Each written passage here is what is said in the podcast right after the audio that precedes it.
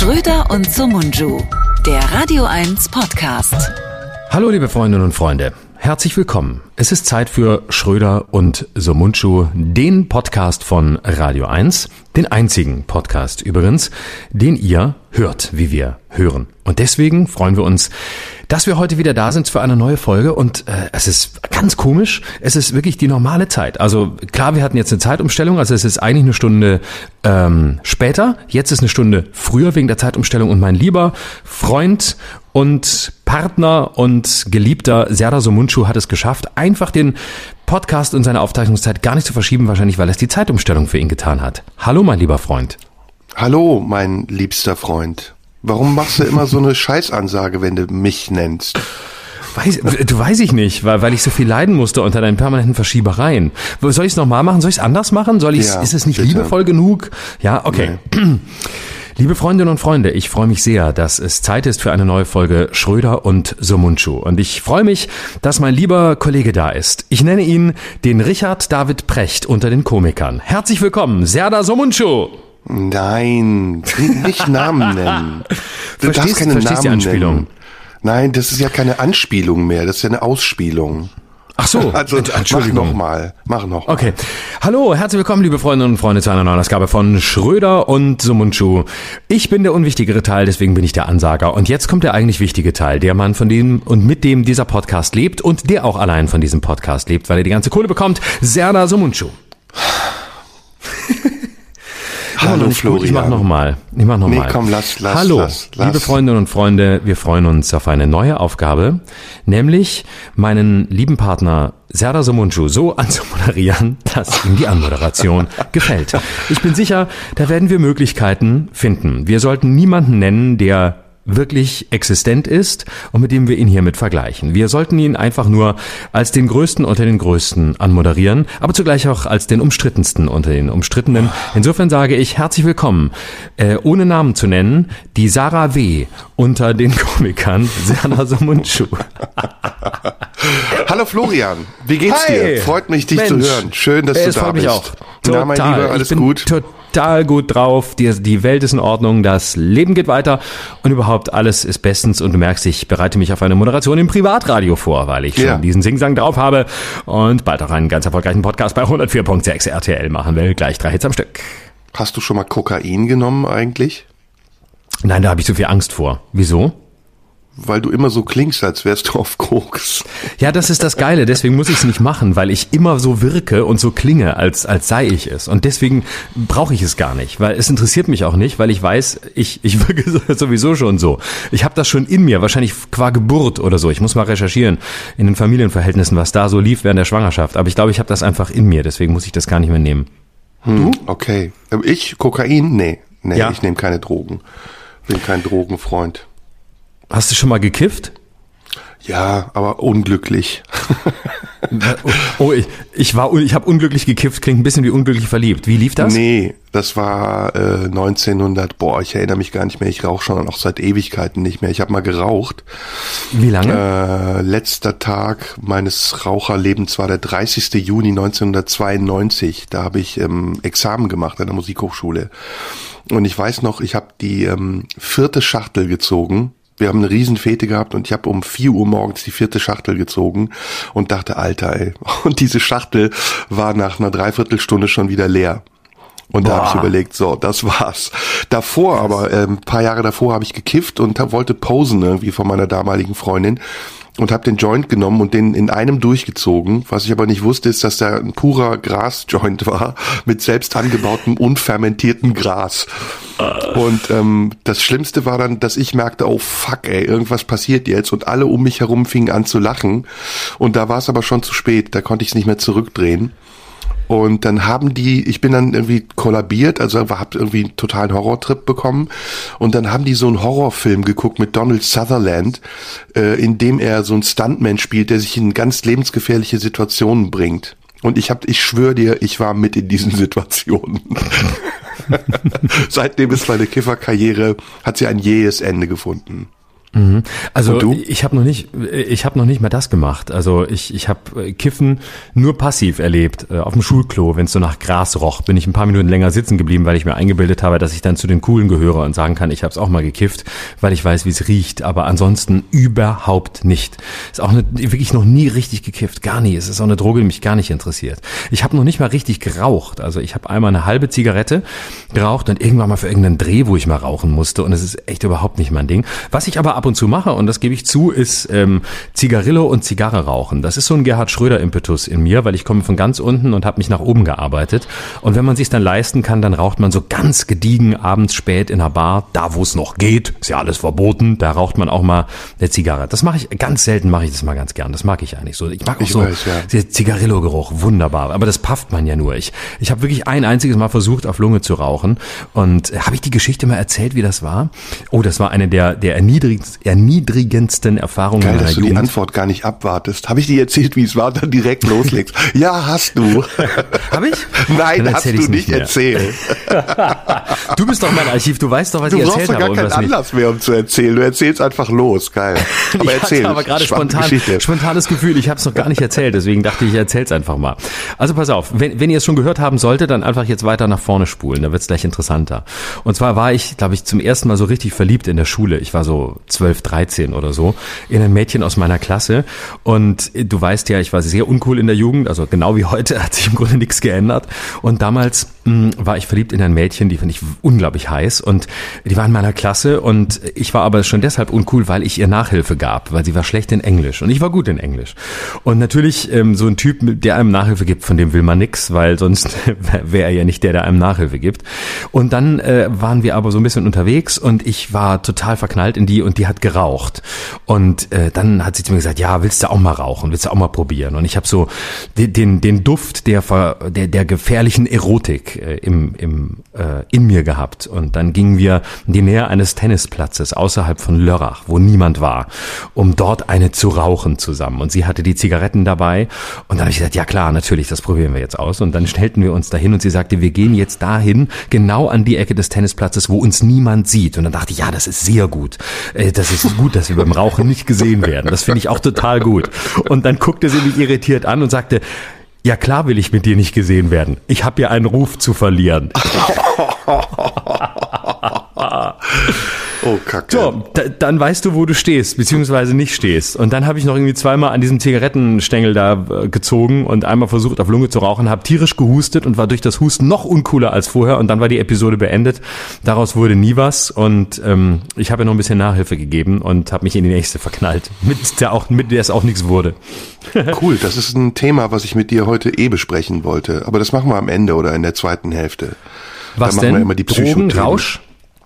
Nee, ich wollte mit dir über Verflossene und ähm, Liebeskummer sprechen. Oh ja. Hast das du da Bock wir. drauf? Ja, voll. Natürlich ist Super. doch jetzt die, perfekte Einleitung. Ja, das war die perfekte Einleitung. Du hast mich wieder Schön. erahnt. Du ja, erahnst so mich oft. mittlerweile. Ja. Ich habe oder es ist so ein, deine, äh, oder es ist dein Reflex, dass du äh, du brauchst mich auch ein bisschen, oder? Missbrauchst und brauchst mich ein bisschen. Ja, missbrauchen in erster Linie. Aber das weißt du ja. Das ist ja letztlich eine, eine Form von ähm, vertikaler, erotischer Vertikalspannung zwischen uns. Ähm, mhm. Und da geht's einfach darum, sich gegenseitig so gut es geht aus, auszunutzen, auszupressen und so zu tun, als würde man sich gut verstehen. Aber im Hintergrund ähm, haben wir natürlich nichts miteinander zu tun. Nee, nee, wir sind ja auch wieder nicht zusammen in einem Studio, wir sitzen ja wieder getrennt voneinander. Ja. Aber unsere Chemie ist so gut, dass die, dass die Leute denken, wir, wir wären noch, beisammen, ne? Wir waren übrigens noch nie in einem Raum, während wir die, während wir den Podcast aufgenommen haben, oder? Doch, Erinnere ich doch, mich doch, falsch? Doch, doch. Ja? Bei dir zu Hause. Aber das war damals noch, als wir die äh, Insta-Live-Schaltung gemacht haben. Oh Gott, was war das denn? Das stimmt. Ach Gott, mhm. dürfen wir da überhaupt über, dürfen wir da überhaupt drüber reden? Ja. Haben wir mal gemacht, ne? Da ja, waren wir bei Instagram ja. Live. Während des Lockdowns hat das ja alles angefangen mit uns beiden. Wir sind eigentlich eine Lockdown-Beziehung. Ne? Wir sind eigentlich so eine so, so eine Beziehung, als es kein Tinder und nix gab, haben wir uns halt kennengelernt, weil ansonsten ging ja nix. Und dann habe ich dich zu mir nach Hause eingeladen und habe gesagt, hey, hast du Lust, vielleicht mit mir eine zu rauchen und anschließend ähm, gemeinsam äh, bei Insta live zu gehen? Und die Videos mhm. gibt's alle noch auf meinem YouTube-Kanal, kann man alle noch angucken. so, jetzt bist bist du dran. Was willst du besprechen? So, ich habe ähm, mehrere Themen ähm, und zwar äh, kurz, äh, können wir wirklich kurz machen, Akt, aktuelle Lage, Zahlen schlimmer als im letzten Jahr. Aber es geht alles weiter wie bisher. Intensivstationen wieder voll, ähm, fast voll. Äh, der Kollaps steht bevor. Es gibt keine Strategie. Was machen wir jetzt? Boosterimpfungen laufen nicht so richtig, Impfzentren dicht. Kurz, äh, es ist, ich dachte heute Morgen kurz, es ist ein bisschen wie vor einem Jahr. Ähm, es ist genauso schlecht organisiert und auch wenn die Bedingungen völlig andere sind, weiß keiner, wie es richtig weitergeht und was man jetzt tun soll. Und es gibt absolut keinen Plan. Bisschen 2G, bisschen doch nicht 2G, bisschen 3G am Arbeitsplatz. Man guckt irritiert in Länder, die es ordentlich ordentlicher machen. Es ist kurz gesagt furchtbar. Hast du dazu was zu sagen oder willst du einfach sagen, alles miserabel oder wird alles gut? Ich habe dazu einiges zu sagen und ich habe oh. gehofft, dass du das ansprichst. Mhm. Mhm. Okay, mhm. gut, dann reden wir länger drüber. Mhm, können wir ja, genau. Wir können ja mal schauen, wo wir landen. Hauptsache, wir wiederholen uns nicht. Das ist nee. auch gleichzeitig mein erster Gedanke gewesen. Äh, wie kann ich was sagen, ohne mich zu wiederholen? Mhm. Ähm, Vorweg wäre, glaube ich, zu sagen, dass wir, ich kann in unser beider Namen sprechen, es leid sind, nach solchen äh, Podcasts dann immer zugeordnet zu werden, als entweder neuerdings Schwurbler oder ehemals Systemlink, jetzt Querdenker. Ähm, wir haben das tausendmal gesagt und deswegen sage ich es jetzt zum tausendersten Mal. Wir wechseln unsere Meinung und wir ähm, haben auch keine feste Meinung, sondern wir gucken, was passiert und dann lassen wir es auf uns wirken und dann ändert sich auch schon mal das, was man dazu denkt. Mhm. Und das ist gleichzeitig mein Anfang. Ähm, also ich versuche mal anhand der Zahlen zu erklären, was ich denke. Wir haben eine Impfquote von ungefähr 70 Prozent hochgerechnet. Und äh, wir haben trotzdem höhere Zahlen als im letzten Jahr. Es wird behauptet, die meisten Fälle, die äh, zurzeit erkranken, sind ungeimpfte. Das ähm, halte ich erstmal für eine Behauptung, die ähm, vielleicht zu Teilen richtig ist, aber nur ein Teil der Wahrheit ist. Denn der andere Teil der Wahrheit ist, und ich glaube, darüber wird im Moment ungern gesprochen, dass es extrem oder viele Impfdurchbrüche gibt, obwohl diese Impfstoffe von Anfang an ja nicht als ähm, sterile Impfstoffe herausgegeben wurden und klar war, dass es Impfdurchbrüche geben kann. Jetzt ist aber die Zahl der Impfdurchbrüche relativ hoch. Also welche Erkenntnis kann man daraus ziehen? Meine Erkenntnis ist, dass die ähm, Strategie der Bundesregierung, ähm, denjenigen, die geimpft sind, zu suggerieren, dass sie zugleich über den Berg seien, falsch war. Ähm, auch dieses mit einem Pieks in die Freiheit und dann habt ihr es hinter euch, das hat alles dazu geführt, dass unter den Geimpften jetzt eine Sorglosigkeit entstanden ist, die dazu geführt hat, dass zunächst mal die Zahlen dadurch wieder hochgehen, und zwar höher, wie du richtig gesagt hast, als im letzten Jahr auch sind, aber eben, dass auch Geimpfte, die ja ansteckend sein können, so sorglos mit ihrer Infektion vielleicht umgehen. Das ist jetzt nicht verallgemeinert auf jeden, aber auf, ich schätze mal einige, dass sie damit auch andere gefährden, seien es jetzt Genesene oder eben Ungeimpfte. Und hier sehe ich ein großes Problem, weil es nach wie vor ja diese Spaltung gibt in unserer Gesellschaft in ungeimpfte und geimpfte. Die Gräben sind mittlerweile so tief, dass daraus äh, erbitterte Diskussionen entstehen, siehe den Fall Kimmich oder sonst wen, wer ihn in Schutz genommen hat, wie Podolski oder andere, die ihn angegriffen haben. Und ich glaube, es wäre Aufgabe der Bundesregierung gewesen, nicht nur eine Kampagne fürs Impfen zu machen, sondern eben auch den Dialog zwischen denjenigen zu fördern, die sich haben impfen lassen und die sich vielleicht noch nicht impfen lassen wollen oder können. Diese Gründe haben wir ja hier ausführlich besprochen. Das ist das eine, also der Blick auf die Zahlen. Das andere ist die Prognosen. Wir haben diverse Prognosen gehabt in den letzten Monaten, die alle nicht eingetroffen sind. Und darunter waren äh, Wissenschaftler, darunter waren Leute, die sehr oft mahnen, Politiker, aber auch eben irgendwelche Bürger, die sich eine Meinung dazu gebildet haben. Mittlerweile sind wir ja ein Volk von 82 Millionen Virologen. Wir kennen die Terminologie. Wir wissen, was das Virus ist und wir wissen offensichtlich aber noch nicht, wie wir es bekämpfen. Und ähm, da sehe ich ein weiteres Problem in diesen Ankündigungen, die gemacht wurden, steckten auch immer wieder Hoffnung und diese Ankündigungen konnten gemacht werden auf Grundlage von Zahlen und von Statistiken, die ich nicht mehr für gültig halte. Das ist auch eine Kritik, die ich an der ganzen Politik nochmal deutlich äußern muss. Denn in der Tat werden ja die Zahlen schon von Anfang an zusammengerechnet. Also wir sind jetzt in der dritten Saison, aber wir summieren die Infektionsfälle und landen dann bei 4,5 Millionen. Wenn wir sie durch drei Saisons teilen würden, kämen wir auf andere Zahlen. Und was noch hinzukommt, ist, dass wir zum Beispiel von dritter oder vierter Welle sprechen, obwohl das in dieser Saison eigentlich die erste Welle ist. Und das ist auch bei anderen Erkrankungen, insbesondere auch bei der Grippe so, die ich übrigens jetzt nicht mit Corona vergleiche, Ausrufezeichen, dass man pro Saison zählt und auch die Mutation pro Saison gewertet wird. Also eine Mutation gleich eine Welle. Und das führt wiederum dazu, dass in einem bestimmten Teil der Bevölkerung eine Grundangst existiert, weil es immer so wirkt, als würde sich die ganze Pandemie weiter steigern.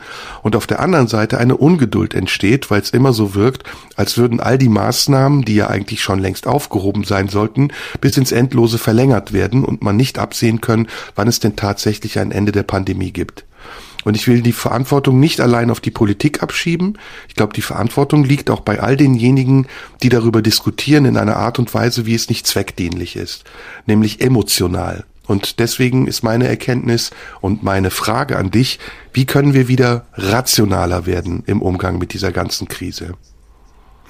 Also die äh, zu dem, was du gesagt hast, sind ja verschiedene Punkte anzumerken. Das mit der mit der Logik der Wellen habe ich habe ich nicht verstanden. Das äh, im Grunde ist es ja die vierte Welle. Also das verstehe ich nicht, wie du das meinst, weil wir haben ja es gab eine erste, zweite, dritte Welle und dann eine vierte. Wir sind jetzt bei der Delta-Variante.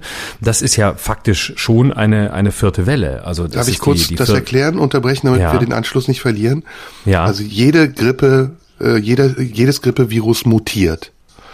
Und die Mutation des Grippevirus führt dazu, dass in der nächsten Saison Menschen geimpft werden. Es gibt Saisons. Eine Grippesaison beginnt im Oktober und endet im März.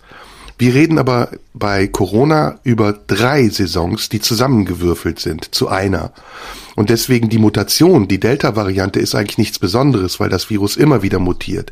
Die Art und Weise, wie man es rechnet, das ist falsch. Man macht aus einer ersten Welle mit der Mutation Delta-Variante Corona im Jahre 2021, die vierte Welle anhand der 1, 2, 3, 4 Wellen vorher und den Mutationen, die es gab. Konnte ich das erklären?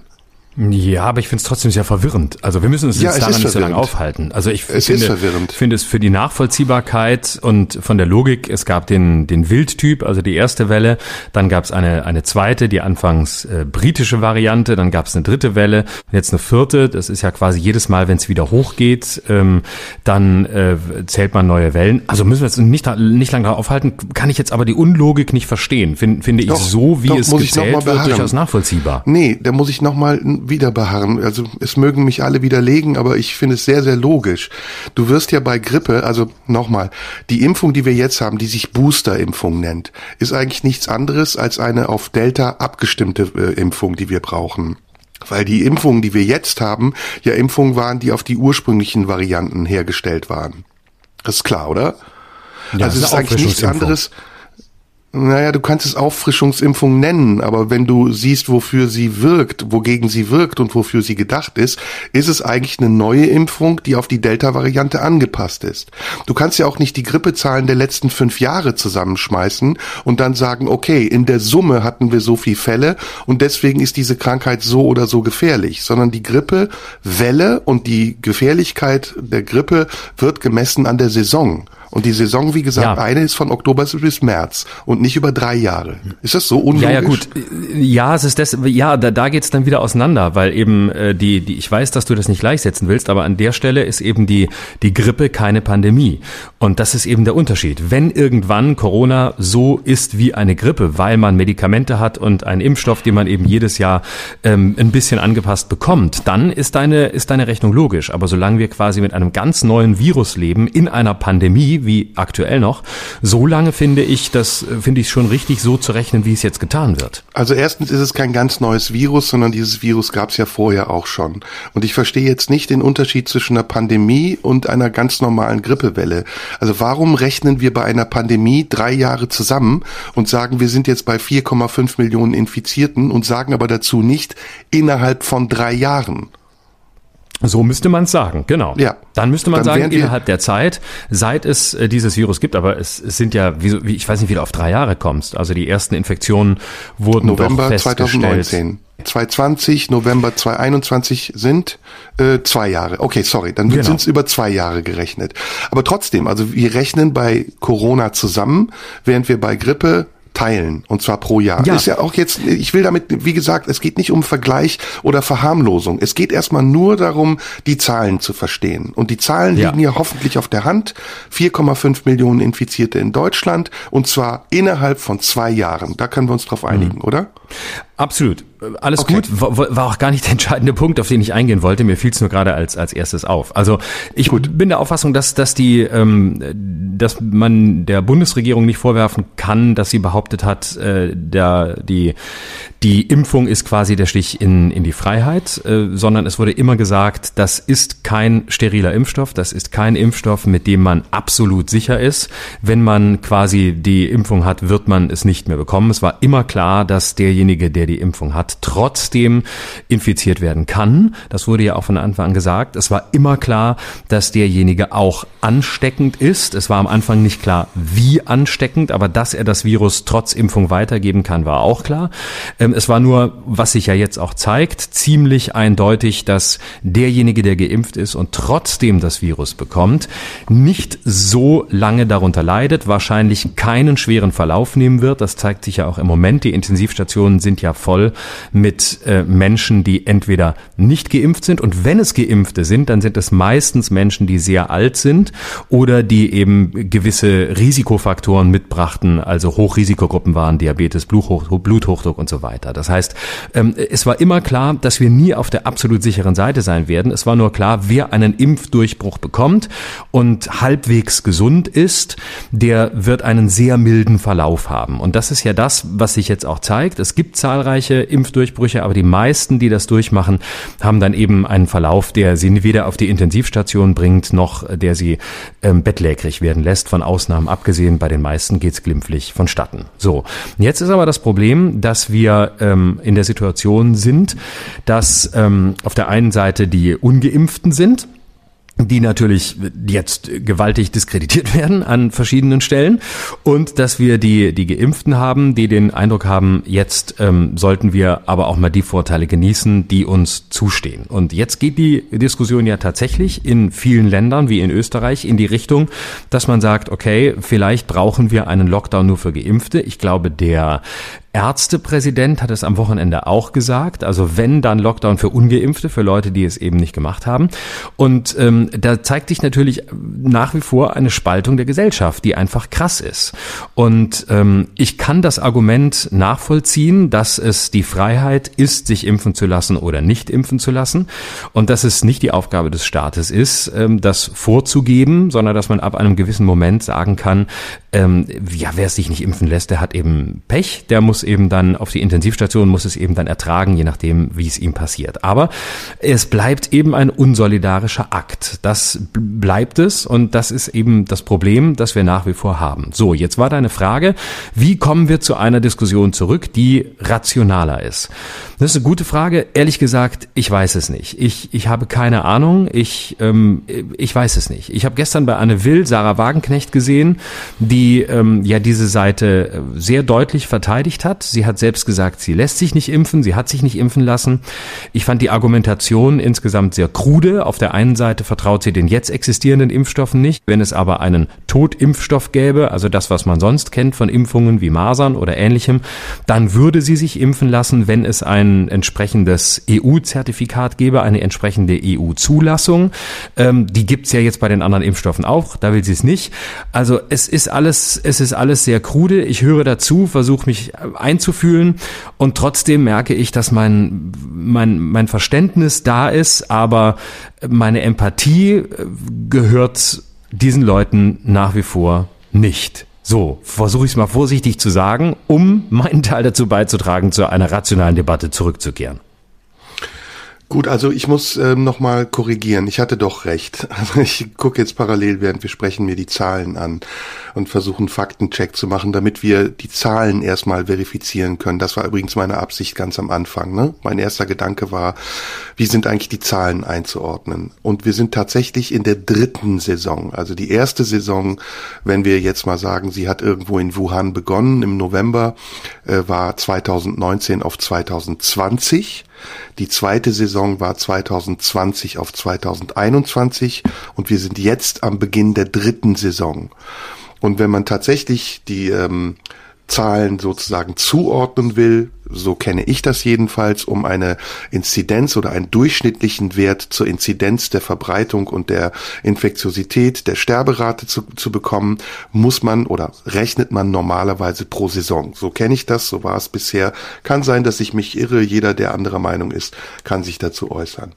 So, das ist das eine. Das heißt, wir haben eine Zahl, 4,5 Millionen Gesamtinfizierter, und diese Zahl hat sich nicht signifikant verändert, jedenfalls nicht zu Beginn der Saison, dadurch, dass wir geimpft wurden. Und tatsächlich habe ich gar nicht gesagt, dass die Regierung nicht gesagt hat, dass es Impfdurchbrüche geben kann. Natürlich hat sie das gesagt und natürlich hat sie auch gesagt, es ist keine sterile Impfung, aber es ist der Eindruck entstanden bei den Menschen, das habe ich eben gesagt, dass sie mit der Impfung eine Normalität zurückbekommen können und durch diesen Eindruck ist etwas passiert, was kontraproduktiv ist, nämlich dass wir Öffnungsdebatten geführt haben, dass wir Debatten über 2G oder 3G geführt haben, ohne dabei zu beachten, dass auch 2G-Veranstaltungen Infektionsherde sein können. Diese Beispiele gab es in Münster, in Hamburg, wo ausschließliche 2G-Veranstaltungen dazu geführt haben, dass Infizierte, die aus diesen Veranstaltungen dann wieder herausgegangen in, ins äh, normale Leben sind, Menschen infiziert haben, die entweder genesen, die übrigens ja auch infiziert werden können, oder ungeimpft waren. Ich will keine moralische Debatte mehr führen über das Impfen. Da sind wir, haben wir beide uns ausführlich mit beschäftigt und ich bin der Meinung, unsere Gesellschaft erträgt diesen Liberalismus und diese Toleranz, jedem selbst zu überlassen, ob er sich schützen will oder nicht. Und wir müssen das nicht mit einer moralischen Instanz und Argumentation kuppeln, die sagt, du bist unsolidarisch, ich kann diesen Begriff, diesen Begriff auch nicht mehr hören, wenn du das oder dies nicht tust. Sondern ich möchte versuchen, wirklich rational zu sein. Und die Zahlen, die ich zum Beispiel hier vor mir habe, ist, dass in den Altersgruppen von 70 bis 80 die Zahl der durchgeimpften Infizierten signifikant gestiegen ist. Das liegt daran, dass natürlich die Wirkung der Impfung nachlässt. Das sage ich jetzt mal als Laie, aber ich bin ziemlich sicher, dass das richtig ist. Und danach eben eine Boosterimpfung erforderlich ist, um diese besonders vulnerablen Gruppen erneut zu schützen. Die anderen Zahlen sind aber auch gestiegen. Also die Zahl zum Beispiel der 40 bis 49-Jährigen, der 50 bis 59-Jährigen, da ist auch die Zahl der Impfdurchbrüche bei den ungeimpften, bei den Geimpften, den zweifach Geimpften gestiegen. Also muss man sich fragen, wie kann das passieren, wenn der Impfschutz noch wirksam ist? Und ich habe die Erklärung ja eben gegeben. Ich glaube, dass besonders in der Gruppe der Geimpften die Unachtsamkeit größer geworden ist durch den trügerischen Gedanken, entweder nicht mehr infektiös zu sein oder nicht mehr infiziert werden zu können. Und da wäre es meiner Meinung nach, meiner Meinung nach Aufgabe gewesen zu sagen, Jetzt sage ich das genaue Gegenteil von dem, was du am Anfang gedacht hast, nämlich wir brauchen weiter die AHA-Regeln. Wir müssen weiter auch in dieser Saison die Masken tragen, egal ob wir geimpft oder ungeimpft sind. Wir müssen darüber sprechen, die Strategie zur Bekämpfung der Neuinfektionen zu ändern, wenn 2G und 3G nichts gebracht haben, weil die Infektionsherde dadurch nicht ausgeschaltet werden, dann müssen wir vielleicht zu einer Testung zurückkehren. Und zwar zu einer flächendeckenden Testung, die übrigens gerechterweise jeden dazu ermächtigt, seine Freiheit in begrenztem Rahmen weiterzuführen. Und ob er dafür zahlt oder nicht, das ist dann wieder eine politische Diskussion. Das können wir gemeinsam besprechen und entscheiden. Da habe ich ja auch schon gesagt, bin ich sogar der Meinung, jeder, der sich nicht impfen lässt, kann ruhig dazu veranlagt werden, für seinen Test zahlen zu müssen. Aber auch der Staat kann Tests subventionieren, wenn er zum Beispiel Gastronomen, die einen Einnahmeverlust hatten und jetzt entscheiden müssen, ob sie 2G oder 3G machen, eine gewisse Anzahl von Tests Tests zur Verfügung stellt und seinen Kunden diese Tests bereitstellt, wenn sie das Etablissement besuchen wollen. Das ist, das ist meine Absicht gewesen, als ich dieses Thema mit dir oder als wir dieses Thema eröffnet haben und ich es mit dir besprechen wollte. Und das ja, finde ich rational. Alles andere ist mhm. emotional. Ob man jetzt so wie ja. Karl Lauterbach sagt, wir müssen es noch schlimmer treiben. Wir haben gesagt, ich habe dir erzählt, er lag oft auch daneben mit seinen Forderungen. Oder ob man wie Kimmich oder Wagenknecht sagt, ich lasse mich jetzt auf keinen Fall impfen. Das sind für mich zwei Extreme, die nicht meiner Meinung entsprechen. Okay, ähm, jetzt ist die Frage, was genau ist jetzt der richtige Weg? Also du sagst, ähm, man müsste beispielsweise mehr testen. Ähm, ja. Das heißt, wir suchen beispielsweise vor ähm, Veranstaltungen, also auch Veranstaltungen beispielsweise, wie wir sie kennen, in Theatern oder in Stadthallen, ähm, in großen Arenen, bei Fußballturnieren, bei äh, Museen, Galerien, keine Ahnung, wo auch immer, ähm, sorgen wir dafür, oder eben bevor man ins Restaurant geht, sorgen wir dafür, dass es vorher einen Test gibt. So, jetzt ist die Frage, was für einen Test wollen wir da haben? Äh, machen wir einen Schnelltest oder müssen die alle einen PCR-Test machen? Ich habe zum Beispiel jetzt in den vergangenen Tagen äh, häufig erlebt, als ich auf Tour war, dass es einige Veranstalter gab, die haben 3G plus gemacht. Das heißt, die haben gesagt, ähm, entweder 2G, also genesen oder geimpft, oder es musste ein PCR-Test vorgezeigt werden. Und da gab es Veranstalter, die sagten, und seit wir das eingeführt haben, ähm, kam kein einziger mehr mit PCR-Test an, weil es kommen nur noch die Geimpften und die Genesenen. Der Rest kommt gar nicht mehr, denn PCR-Test kostet 90 Euro oder ähnlich, glaube ich gerade. Das heißt, damit schließt man ja auch wieder aus. Das ist ja auch wieder nur eine Möglichkeit, um dafür zu sorgen, dass Menschen sich impfen lassen, weil wenn du zwei, dreimal pro Woche in ein Restaurant oder sonst wo hingehen willst und musst jeweils einen PCR-Test selbst bezahlen, ähm, dann wird's natürlich schwierig und dann wird's eng. Das ist zum Beispiel eine Möglichkeit ist aber faktisch auch wieder Druck auf die ungeimpften, sich impfen zu lassen. Dann kannst du natürlich die andere Möglichkeit wählen und sagst, nee, wir machen es mit einem Schnelltest. Äh, das muss ja im Zweifel reichen und kann ja auch reichen. Das Problem an den Schnelltests aber ist, dass sie ja nachweislich auch dann äh, ein Virus nicht erkennen, wenn jemand ansteckend ist. Ich habe im entfernten Bekanntenkreis ähm, zwei Impfdurchbrüche erlebt, davon, beziehungsweise sie passiv mitbekommen, davon gehört. Und es war jeweils so, dass der Schnelltest negativ war in dem Fall gegen Ende der Infektion, der PCR-Test aber nach wie vor positiv. Und man muss sich ja, wenn man infiziert ist, mit einem PCR-Test ähm, raustesten lassen. Als Geimpfter kann man das ab dem fünften Tag tun. Ähm, da kann man immer wieder einen PCR-Test machen, bis der eben negativ ist. Und es gab bei beiden Fällen, von denen ich hörte, einige Tage negativer Schnelltest, positiver PCR-Test. Und nach allem, was ich medizinisch weiß, ist, gilt das nicht nur für das Ende einer Infektion, sondern auch für den Anfang. Das heißt, Schnelltests erkennen ja gewisse Tage, in denen die Viruslast noch nicht so groß ist, aber du trotzdem schon ansteckend bist, nicht. Damit haben wir ja wieder ein Unsicherheitsmoment. Und insofern kann man natürlich dann, und jetzt, jetzt kommt vielleicht das Argument, mit dem du nicht rechnest, kann man natürlich dann ab einem gewissen Moment sagen, okay, ähm, dann machen wir es einfach so. Ähm, bevor wir Leute bezahlen lassen dafür, dass sie nicht geimpft sind, was, wogegen ich nichts habe, wie du weißt, und du ja auch nicht, ähm, was aber faktisch eine Benachteiligung ist oder ein Impfzwang durch die Hintertür, wie man gern so sagt, oder ein versteckter Impfzwang. Bevor man das alles tut und damit Menschen noch äh, Geld aus der Tasche zieht, könnte man doch auch sagen, wir führen einfach 2G ein oder von mir aus ähm, äh, auch, äh, nee, 3G bringt nichts, wir bleiben bei 2G und sagen so, ab sofort äh, kommen eben nur die rein, die geimpft oder genesen sind. Und dann ist es von da an ihr eigenes Risiko, wie sie mit der Situation umgehen. Ob sie dann in einem Club sind und sich ungeheuer nahe kommen, äh, nah aneinander tanzen oder ob sie in einem Theater sitzen, wo Schachbrett gilt, also wo man relativ weit auseinander sitzt, ist dann Eigenverantwortung, weil die, die geimpft oder genesen sind, wenn die es bekommen, wenn die sich öffentlich in einem Restaurant oder wo auch immer infizieren, dann werden sie mutmaßlich einen sehr schwachen Verlauf haben und werden die Intensivbetten nicht äh, belasten und werden nicht dafür sorgen, dass dass andere notwendige Operationen verschoben werden. Das wäre doch dann wirklich ein Akt der Eigenverantwortung. Also quasi dein Argument von vor zwei Wochen, als wir darüber geredet haben. Ab da sage ich, warum dann noch zusätzlich testen? Dann ist Eigenverantwortung angesagt.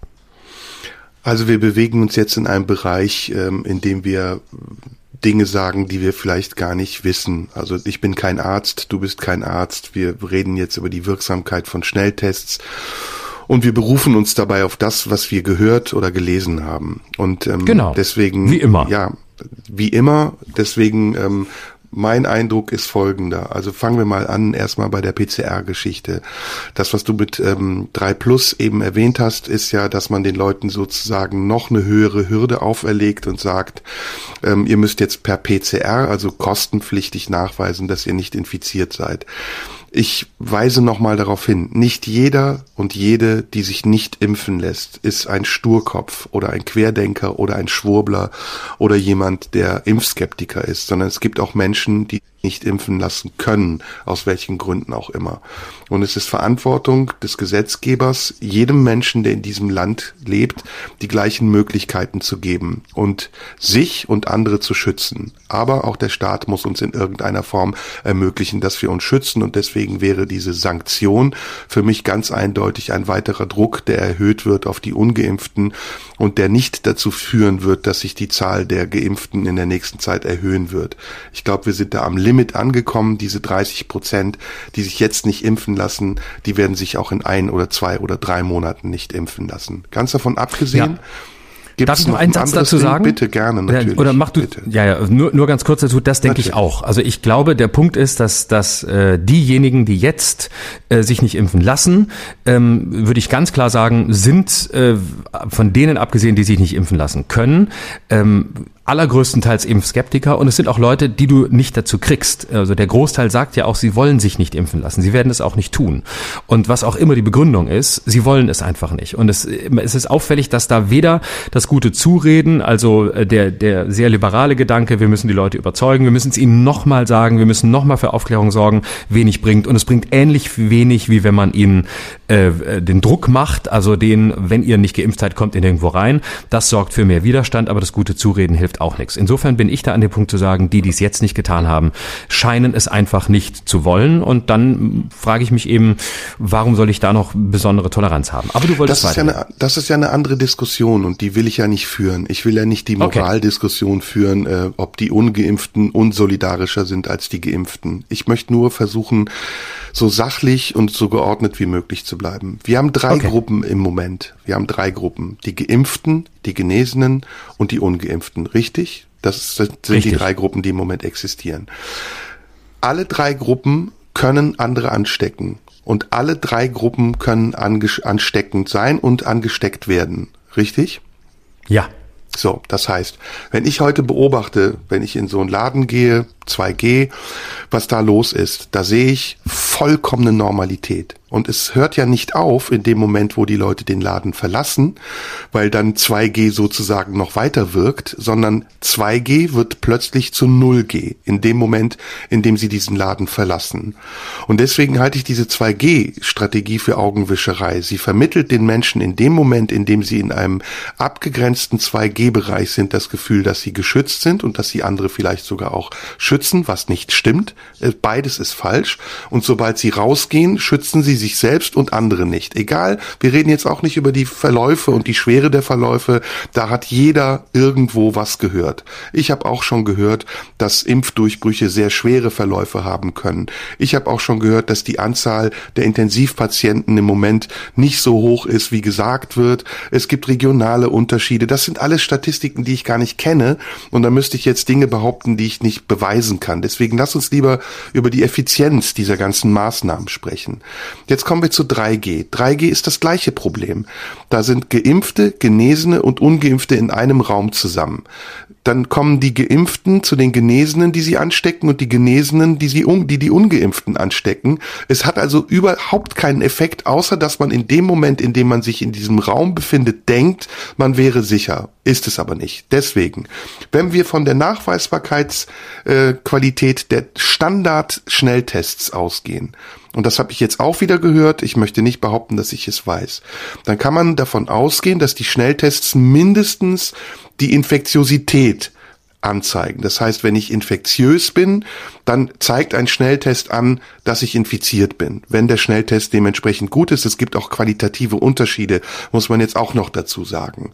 Das heißt, was hindert jemanden daran, bevor er in einen Laden geht, egal ob er geimpft, ungeimpft oder genesen ist, noch einen Schnelltest zu machen um zu dem Zeitpunkt, in dem er in diesen Laden geht, nachzuweisen, jedenfalls in einer prozentualen Spanne von Wahrscheinlichkeit, dass er nicht infektiös ist.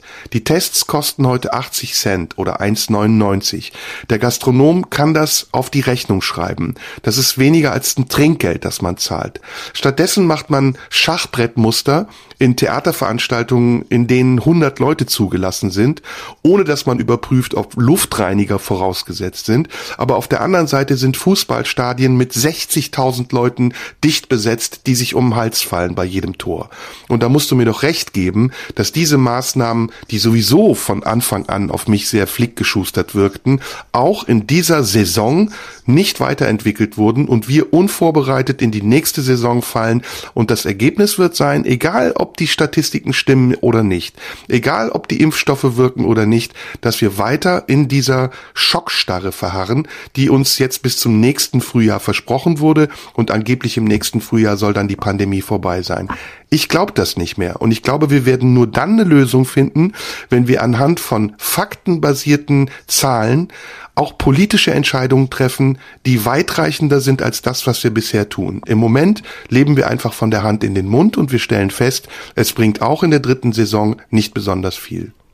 Also wenn ich dich richtig verstehe, ist deine Lösung, es wird, macht quasi jeder, der in einen öffentlichen Raum geht, egal in welchen, ja. sobald er drin sitzt, macht einen Schnelltest in dem Moment, in dem er den Raum betritt. Und zwar unabhängig Raum, also davon, können wir gerne also auf Kneipen und Veranstaltungen beschränken, ja, genau. Okay, mhm. gut. Aber eigentlich ja dann nach deiner Schilderung auch im Fußballstadion. Eigentlich ja. Mhm. Ja. So, und jetzt wollen wir ja gar nicht über die, über die ethisch-moralische Dimension reden, das ist ja auch richtig, sondern über die, Praktik, die Praktikabilität. Und da würde ich nach allem, was ich erfahren und erlebt habe, sagen, absolut nicht machbar. Rein praktisch. Und zwar jenseits der Bewertung, äh, dass, dass ich die Idee prinzipiell für, für gut halte. Okay, aber es geht nicht. Also, wenn du dir anguckst, ich habe es bei meinen Veranstaltungen erlebt, da hatte ich immer wieder äh, Shows, wo genau das gemacht wurde. Alle mussten nochmal einen Schnelltest machen. Zum Teil stand noch irgendwie eine Currybude, eine umgebaute vor dem Laden und man hat noch schnell einen Schnelltest gemacht für die, die keinen hatten. Und sagen wir mal, unsere Branche, also ähm, eine Branche, wo die Leute kommen, um sich was anzugucken, im weitesten Sinne die Theaterbranche, wo Leute kommen, die ohnehin meist recht verantwortungsvoll sind, die rechtzeitig da sind, die gute Plätze haben wollen und so weiter. Selbst dort war es so, dass massives Personal eingekauft werden musste, um es überhaupt hinzukriegen. Jede Show hat später angefangen, nicht tragisch, 15 Minuten. Ich bin meistens sowieso auch 15 Minuten später erst da, insofern hat es mir nichts ausgemacht. Aber ähm, es war immer mit einem riesigen Aufwand verbunden. Und jetzt stell dir vor, ein Gastronom, der an einem Freitag oder Samstagabend äh, die Bude voll hat, wie soll der das machen? Wie soll der die Kontrolle behalten Problem? darüber? Wo ist das Problem? Bitte nehmen Sie sich eine halbe Stunde früher Zeit, wenn Sie unser Lokal besuchen. Das Personal ist schlicht nicht da. Du musst doch, es geht, du kannst nicht, es geht ja nicht nur drum, 1,90 für einen Schnelltest auf die Rechnung zu schreiben. Es geht um eine massive Organisation und die durchschnittliche Kneipe hat nicht, da sollen das die Kellner machen, die sowieso schon am, am Rand der Belastungsgrenze sind, wenn es wirklich voll ist. Das geht nicht. Du müsstest, du müsstest Leute einstellen, also, äh, die sich da hinstellen und das, und das abwickeln. Du musst die Kontrolle behalten. Wer ist schon getestet, wer nicht, wo ist die Schlange, wer will dran vorbei. Du musst die Frustrationen ertragen. Du musst da äh, quasi geschultes Personal hinstellen. Ja gut, also es ist leben, rein wir logistisch leben in nicht. Und, und in einem Fußballstadion, in einem Fußballstadion ja. ist es ist es erst recht nicht machbar. Also wir leben in einer Ausnahmesituation, in der wir sowieso Einschränkungen in Kauf nehmen und das seit geraumer Zeit. Und ich glaube, das ist nicht zu viel verlangt, wenn wir sagen, okay, aufgrund der besonderen Situation plant ihr ein bisschen länger Zeit ein. Ähm, mal ganz davon abgesehen, dass die Kontrollen in den Fußballstadien mehr als nachlässig sind. Ja, also da wird nicht ein QR-Code verlangt, sondern da kannst du einfach einen Ausweis vorlegen oder eine Kopie eines Ausweises oder ein Foto eines deines Ausweises und dann kommst du schon rein. Aber das ist was anderes, das ist Missbrauch. Darüber kann man dann nochmal wann anders sprechen. Was ich meine ist, ähm, es geht ja hier jetzt auch um Gerechtigkeit. Ne? Wir reden ja auch darum, äh, darüber, wie wir gerecht umgehen können mit der Situation, ohne dass wir moralisch sind oder Leute stigmatisieren. Und da frage ich mich zum Beispiel, was machst du eigentlich mit den Tickets, du, wenn du eine 2G-Regel einführst in deinen Veranstaltungen, die du vor zwei Jahren verkauft hast? Und da hast du Leute noch drum gebeten, bitte behaltet eure Tickets. Und heute sagst du ihnen, du, wenn ihr nicht geimpft seid, dann haben eure Tickets die Gültigkeit verloren. Im Zweifel ist das so, ja. Ja, also ich bin nicht, ja, das ich habe ja beim nicht. letzten Mal schon gesagt, ich bin für eine rein praktikabel, habe ich dir ja schon gesagt, ich bin für eine ähm, für eine eine 3G-Lösung in in Theatern, ähm, weil man sagen kann, okay, Theater ist ein Raum, die da, also ich spreche jetzt mal wirklich nur über unsere Branche, ähm, äh, da kann man sich, äh, da kann man gut Abstände einhalten, das kann funktionieren. Da macht man 3G, entweder ähm, gene genesen oder geimpft, oder man macht eben, oder man hat einen tagesaktuellen Test, einen Schnelltest dabei. Ähm, darf, das ist meine ganz praktikable Lösung. Genau. Jetzt mal zunächst für diese Branche. Punkt. So, und den Aber zeigt man 2G vor. kannst du nicht machen, das ist asozial. Du kannst nicht Leuten, die vor zwei Jahren Karten gekauft haben, wo es noch gar keine Impfung gab, heute sagen, Edgy Badge 2G, wenn du nicht geimpft bist, hat die Karte die Nee, Gültigkeit verloren. Deswegen bin ich ja auch für deswegen, deswegen bin ich ja auch für die deswegen bin ich ja auch für, den- für den Theaterbereich gar nicht für 2G. War ich ja schon beim letzten Mal nicht. Ich bin Okay. da für eine 3G-Lösung, das halte ich für richtig. In unserem Bereich. Was jetzt mit Restaurants ist oder was mit Fußballstadien ist, ist ja nochmal eine ganz andere Diskussion, weil in unserer, wir sind eine Branche, äh, also alles, was irgendwie, oder auch Museen oder so, wo man sich lange vorher ein Ticket kauft und wo man eh gucken muss, wann kommt man rein, welchen Slot hat man. Das ist ja alles, das sind ja keine Orte, wo man spontan mal hingeht. Das sind Dinge, die plant man und Ja. da kann man auch äh, davon ausgehen, dass das ähm, vorher gemacht wird. Und ähm, wenn es darum geht, äh, beispielsweise 2 oder 3G in Restaurants zu machen, finde ich beides legitim, weil das sind relativ spontane Entscheidungen. Da kann man hingehen und sagen, ich möchte heute ins Restaurant gehen. Aha, 2G, ich bin nicht geimpft, gut, komme ich nicht rein, gehe ich ins nächste Restaurant.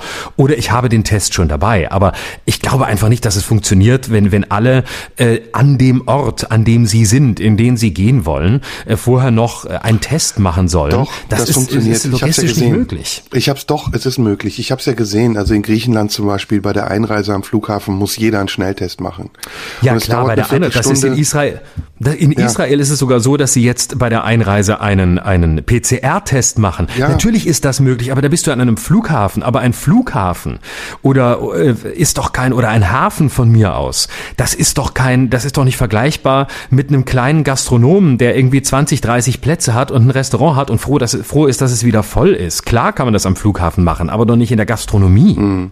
Also ich bleib dabei und du bleibst dabei. Wir einigen uns nicht. Du sagst, ein Gastronom 2G-Regel ist vollkommen okay. Ich sag, das ist überhaupt nicht okay. Wir brauchen eine Anweisung. Wir brauchen jemanden, der das reguliert und zwar einheitlich und zwar auch von oben. Und es muss für alle gerecht sein. Und da darf keine Rolle spielen, ob jemand moralisch verwerflich handelt, wenn er sich nicht impfen lässt.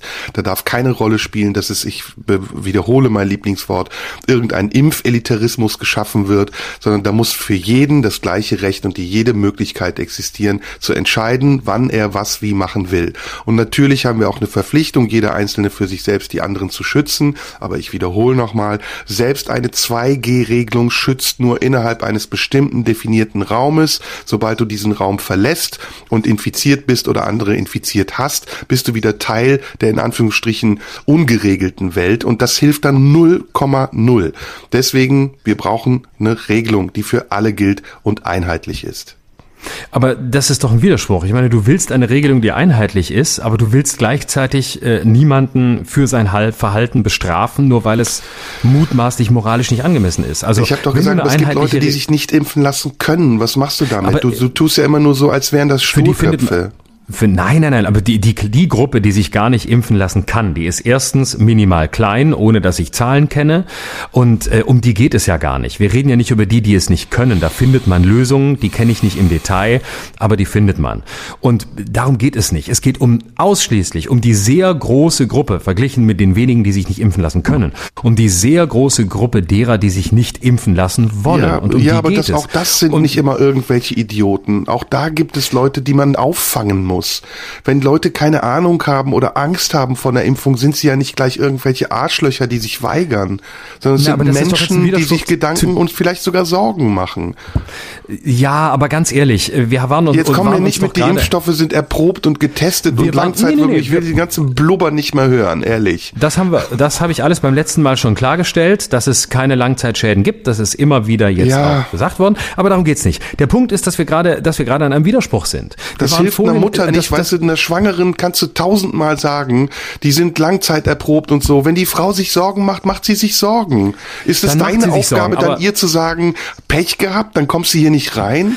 Aber wenn 88 Prozent derer, die jetzt nicht geimpft sind, sagen, dass sie auch nicht vorhaben, sich in Zukunft impfen zu lassen, dass sie es schlicht nicht wollen und dass sie, äh, sie sagen es und sie sagen nicht, ich habe Angst Recht. und ich werde, ich werde es nicht machen. Ähm, ja. Ich will es, ich, ich möchte es einfach nicht. Punkt. Aber dann sind das doch nicht, dann sind das doch nicht Leute, die sich Sorgen machen und die man in Schutz nehmen muss. Das doch. ist doch verlogenes Gelaber. Doch. Man muss nee, nicht, nicht jeden, nicht. der unvernünftig, man muss nicht jeden, der unvernünftig handelt und es auch noch zugibt, ständig verstehen. Also das ich ist jetzt nicht mehr Impfelitarismus, das ist jetzt Impffaschismus, den du gerade propagierst. Nein, überhaupt nicht. Doch. Nein, das ist genau das gleiche. Wir leben in einem freien Land, in dem jeder Mensch entscheiden kann, was er tut und was er nicht tut. Und Natürlich, du sagst aber, aber, wenn sich jemand nicht impfen lässt, entziehen wir ihm bestimmte Rechte. Dann muss man drüber reden, welche man unter Umständen Was heißt, dann muss man drüber reden? Sag's doch offen. Dann, dann darf er etwas nicht. Dann, dann, dann hat er vielleicht in einem Restaurant, das sich dafür entscheidet, 2G zu machen, Pech. Ja, ganz einfach. In der Welt Aber möchte ich, ich nicht leben, nicht die von dir regiert wird. Das ist, das ist unglaublich. Wir leben in einer Ausnahmesituation. Du weißt, dass ich der ah. größte ah. Fan der Freiheit bin. Und Aber was, in hat, diesem was Moment, hat Herr Schröder noch vor drei Wochen in diesem Podcast gesagt? Rechte, die aufgehoben werden mit Begründung, dass man in einer Ausnahmesituation sei, werden nie mehr wieder eingeführt. Dein ja, Zitat. das habe ich gesagt, das ist ganz populistisch von dir, das weißt du auch. Darum Nein, geht es das nicht. ist ein Argument, das ist rhetorisch überlegen. Nein, überhaupt nicht. Nein, nein, es sind unsere, nee, nee, nee, nee, nee, nee, äh, ich würde, du musst mal sachlich bleiben. Du musst mal lernen, sachlich zu bleiben und nicht populistisch nee. zu werden, wenn es dir nicht passt. Ach, es geht, wir Pimmel. sind an einem ganz anderen, wir sind an einem ganz anderen Punkt, du Schwanz. So. Du bist so ein Lutscher.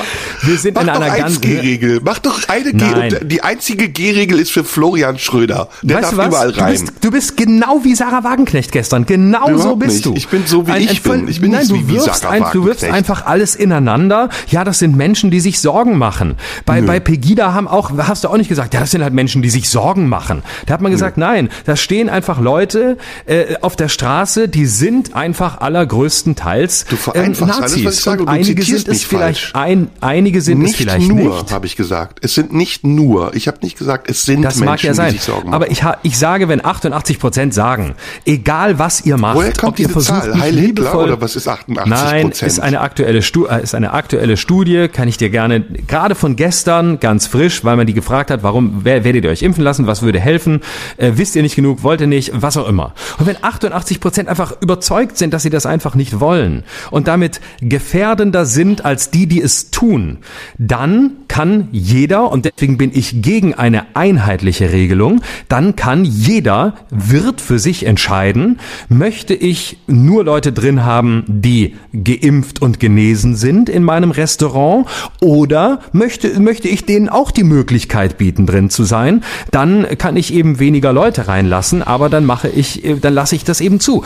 Ich bin überhaupt kein Freund ähm, der, der These, wir müssen jetzt eine einheitliche Regelung finden. Ich finde es vollkommen okay, dass jeder das für sich entscheiden kann. Und dann kann man sagen, 2G, 3G, 3G plus, whatever, ist alles möglich. Ich sage nicht, ich brauche eine staatliche Regelung, die da heißt 2G. Lass die Idioten draußen. Ich sage auch nicht, dass das alles Idioten sind. Aber es gibt die Möglichkeit, dass diese Menschen Nachteile haben.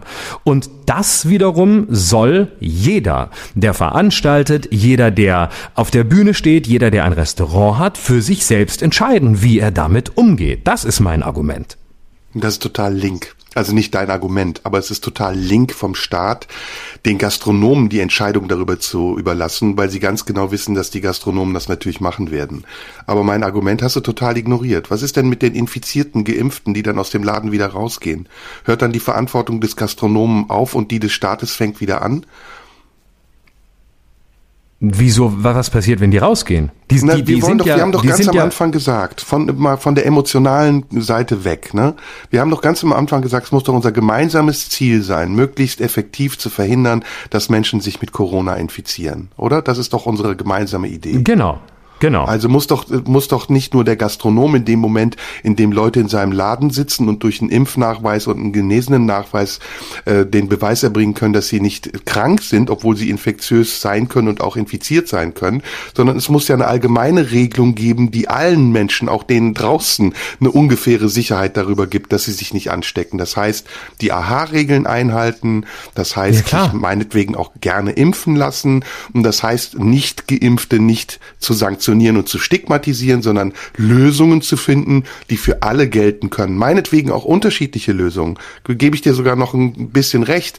Das habe ich ja auch gesagt. Die können ja auch zahlen für die Tests.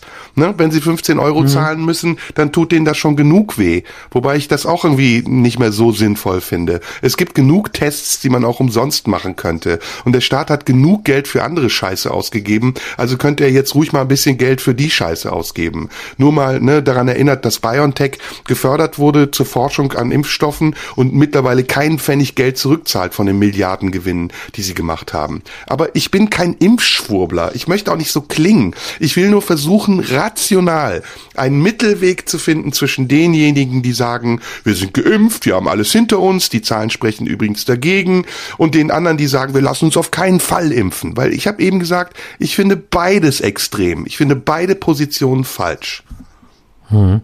Ja, ich weiß die richtige Lösung auch nicht. Also es hm. ist, wir tasten uns hier gemeinsam vor und ähm, du hast ja auch recht mit dem Argument, dass ich äh, vor vor drei Wochen gesagt habe, Regelungen, die in einem Ausnahmezustand eingeführt werden, äh, die sind in der Gefahr, sehr lange zu bleiben. Wobei man da genau hingucken muss. Es geht ja nicht drum, dass äh, nach einer Pandemie und oder nach der Corona-Pandemie, wenn sie dann einmal endet oder wenn Corona wirklich zu einer zu einer Art Grippe wird, weil alle Voraussetzungen da sind, weil ein Medikament da ist, Impfung und so weiter und ähm, man einfach jedes Jahr wieder irgendeine Welle hat und dann hat es tatsächlich Grippequalitäten. Also das meine ich jetzt nach Corona. Wenn wir da mal angekommen sind, dann wird es nicht mehr um um 2G gehen. Da wird es um andere Fragen gehen. Und da gibt es viel größere Gefahren, nämlich die, die ich vor drei Wochen benannt habe. Und diese Gefahren bestehen in der Einschränkung der Freiheit durch Zugriff auf Daten, durch Apps und so weiter und Möglichkeiten der Kontrolle und der, der Überwachung von Menschen. Da ist das viel größere Problem, als dass wir uns darüber Sorgen machen müssen, dass Menschen, äh, die sich nicht impfen lassen, äh, jetzt äh, anders behandelt werden.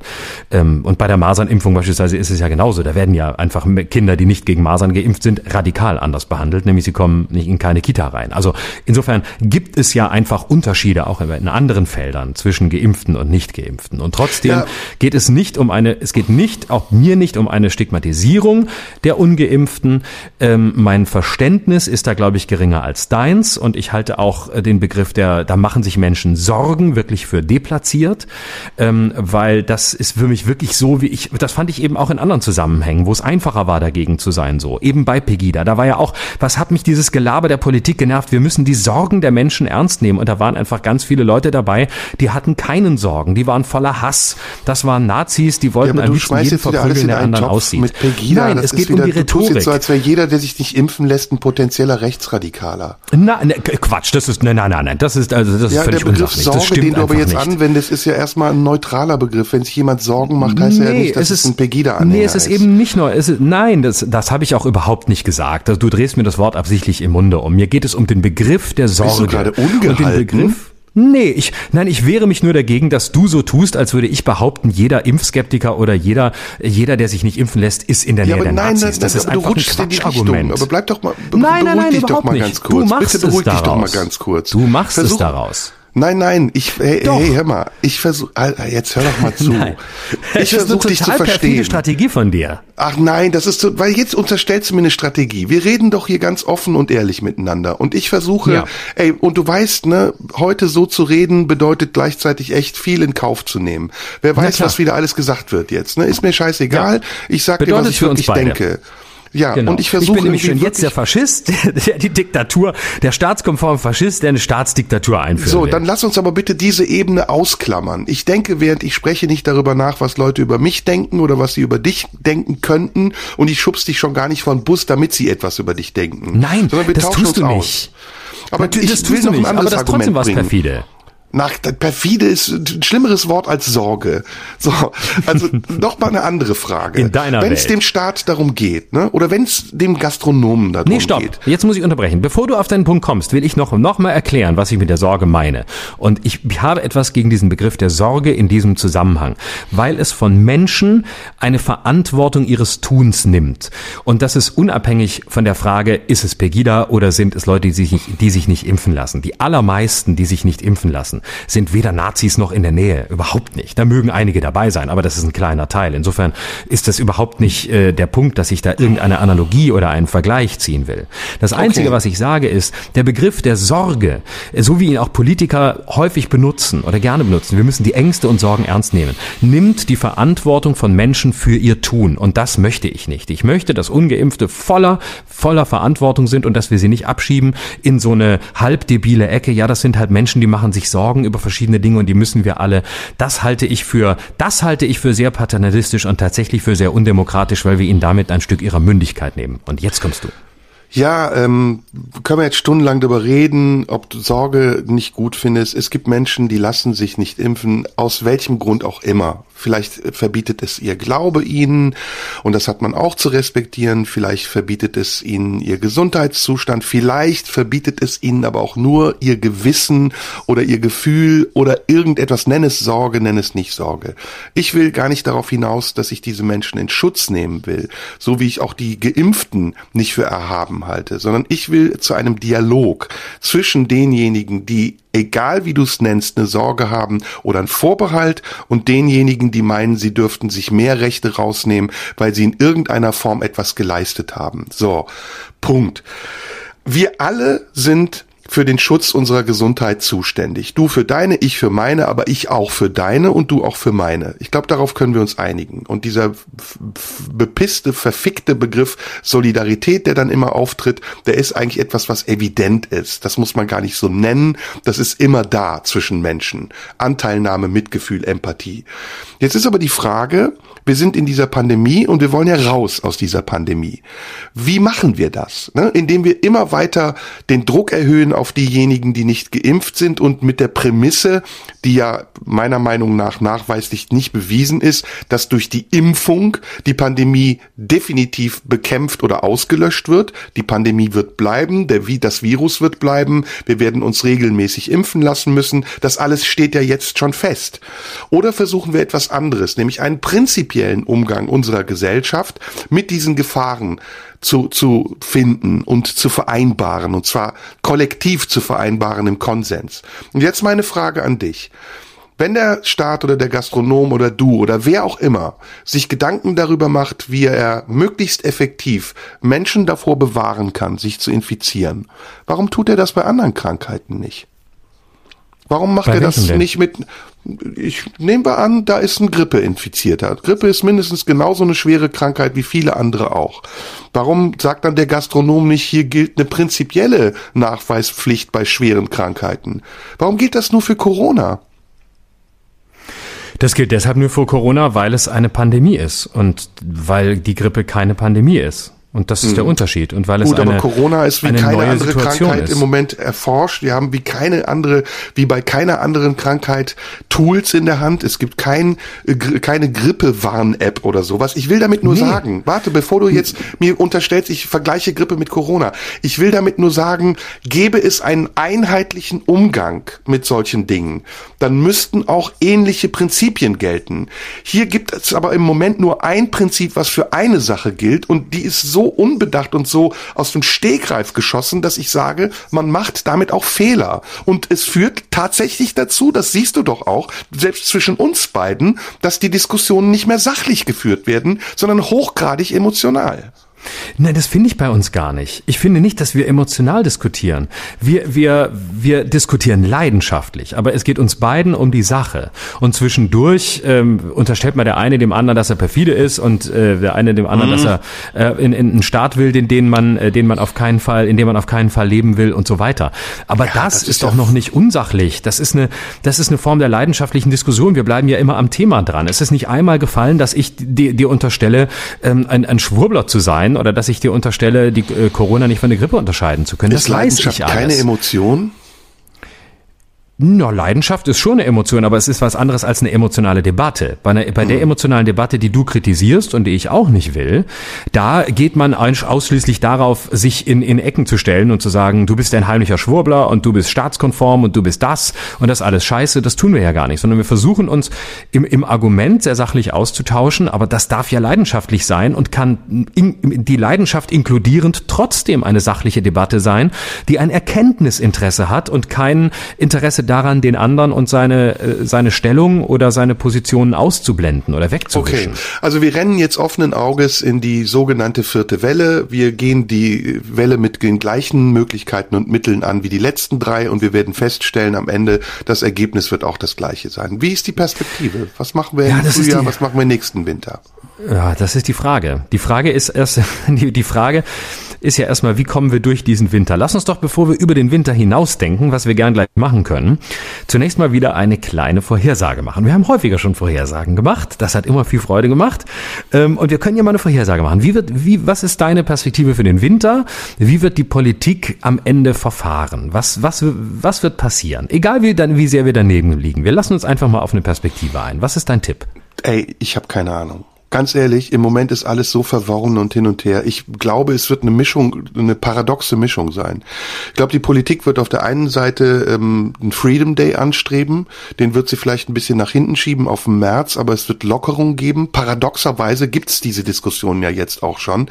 Also ja. die Maskenpflicht in Schulen abzuschaffen, wo die Zahlen gerade irgendwie senkrecht durch die Decke gehen und jeder sagen müsste, nein, gerade jetzt ist die Zeit, die Maßnahmen zu verschärfen und auf der anderen Seite irgendwie an anderen Schrauben zu drehen, die das Leben Leben immer unmöglicher machen.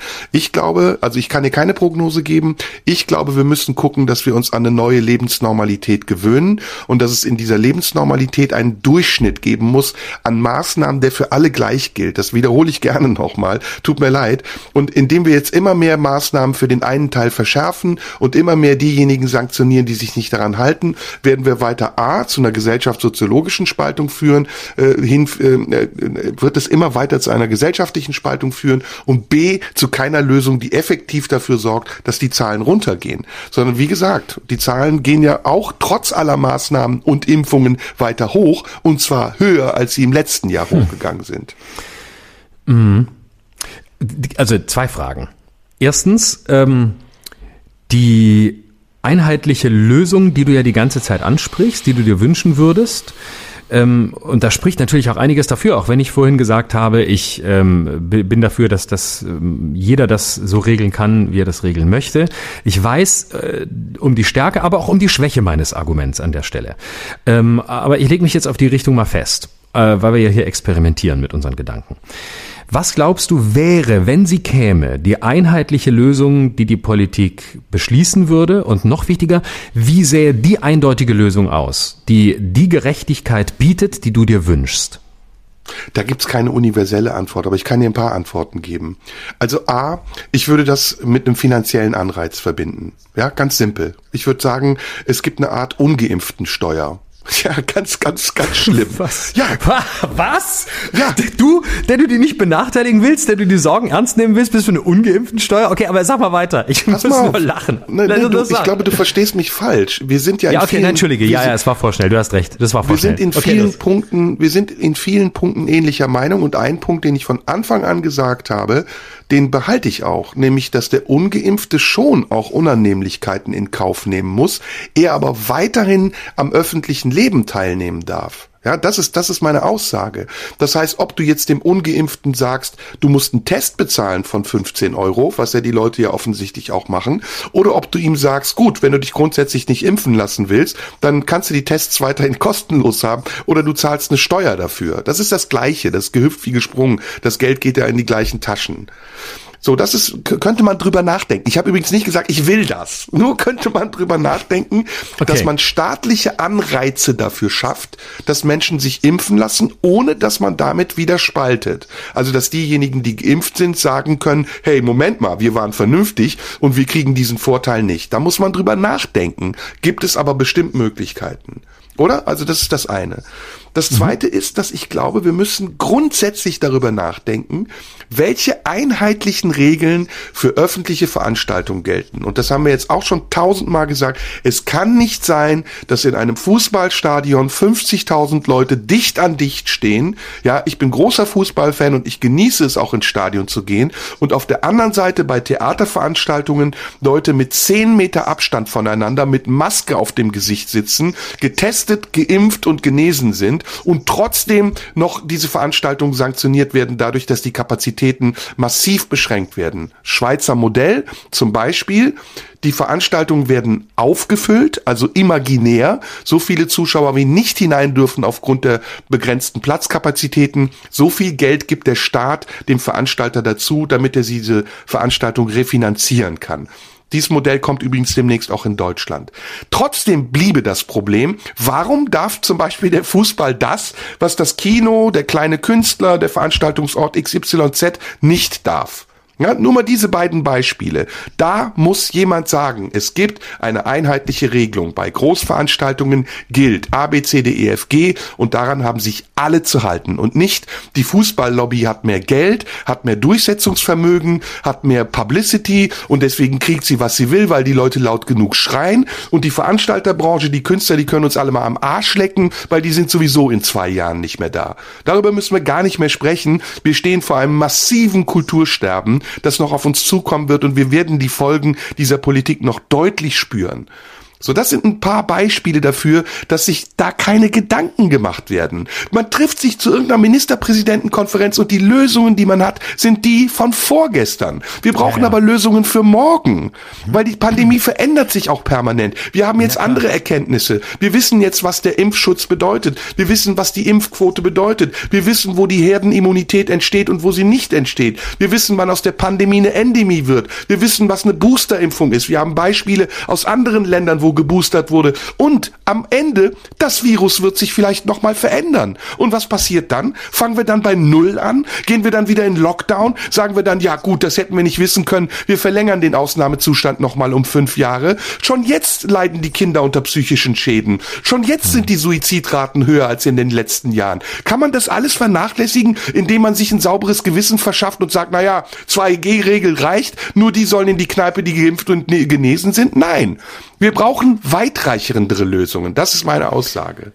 Und die werden wir nicht kriegen. Das, ist, das steht fest. Das brauchst du ja nur dir da anzugucken, wo jetzt schon wieder Impfzentren äh, geschlossen wurden und jetzt sollen sie wieder eröffnet werden. Also als, ja. als hätte man nicht gewusst, als ja. hätte man nicht gewusst, dass die Lage im Herbst genauso wird, wie sie jetzt wird. Das war völlig klar.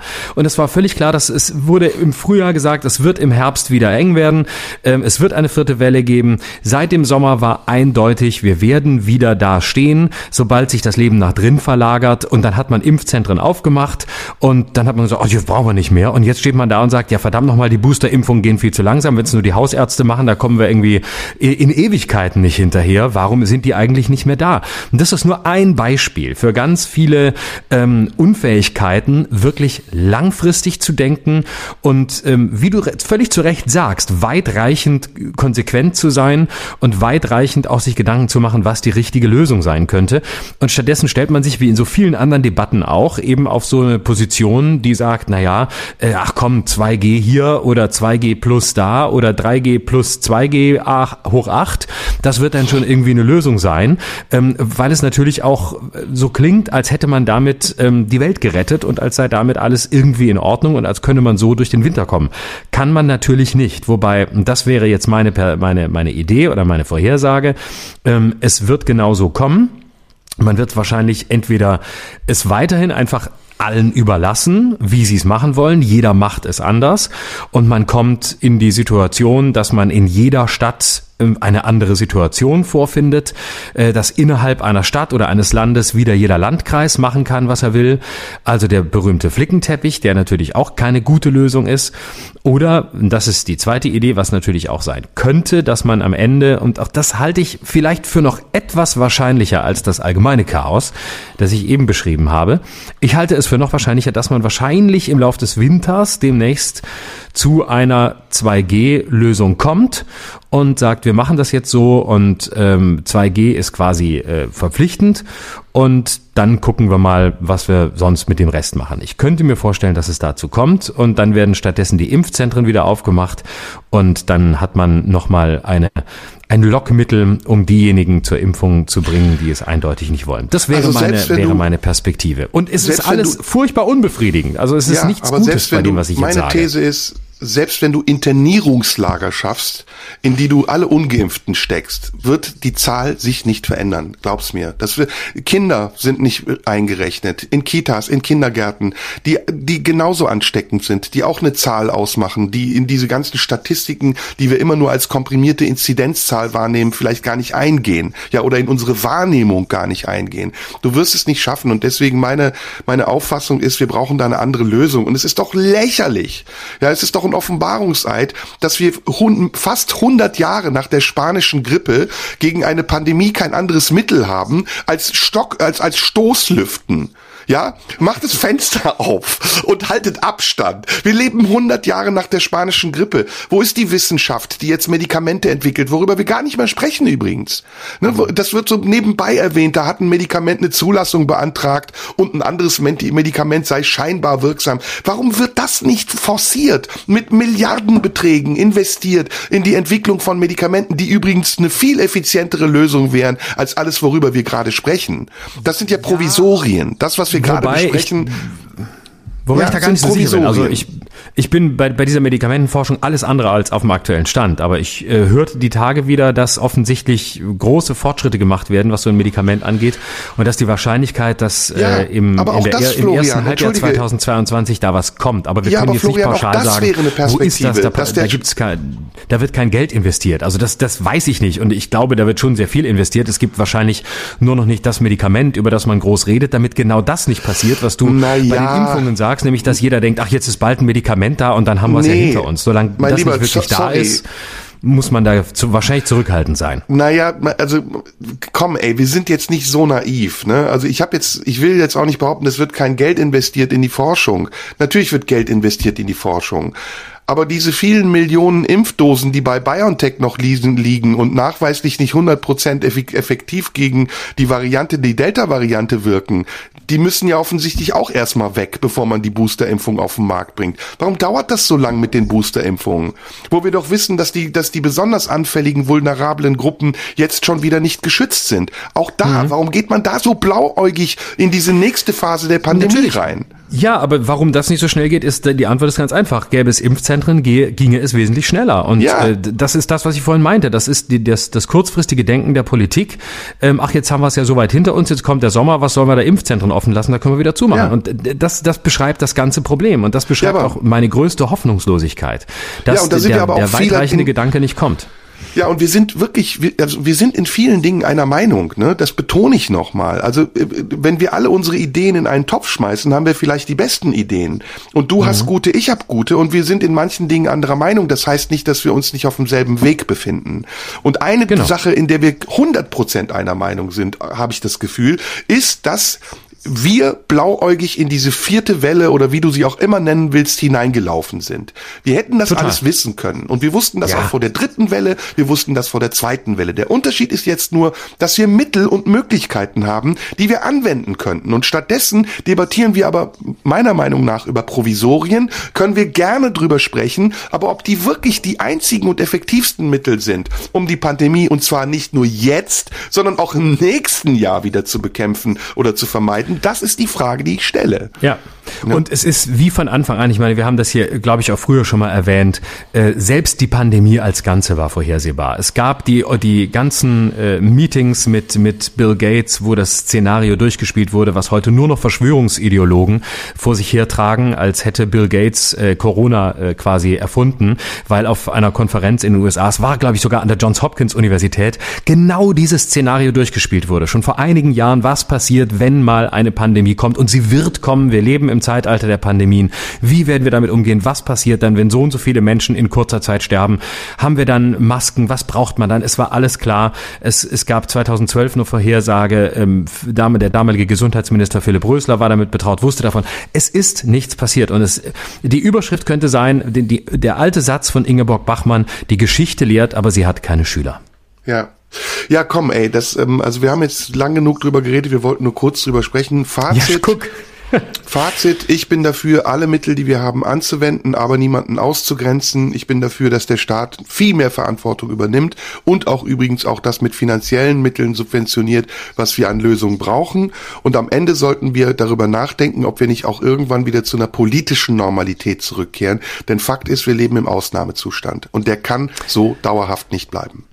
Ja, genau. Und da können wir nur hoffen, dass im Frühjahr hat nicht die Ampel den Freedom Day auf den 21. März gelegt, weil da Frühjahrsanfang ist? Das ist, das ist so, wie, wie die Ampel gesagt hat, der Kohleausstieg kommt idealerweise 2030, wo du genau weißt, dann kommt er definitiv nicht, wenn er da nur idealerweise kommen soll. Und so soll idealerweise zum Frühlingsanfang der Freedom Day kommen.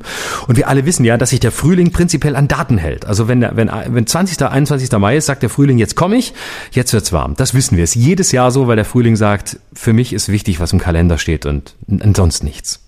Genau, und ich äh, mache nochmal eine, eine Postclaim.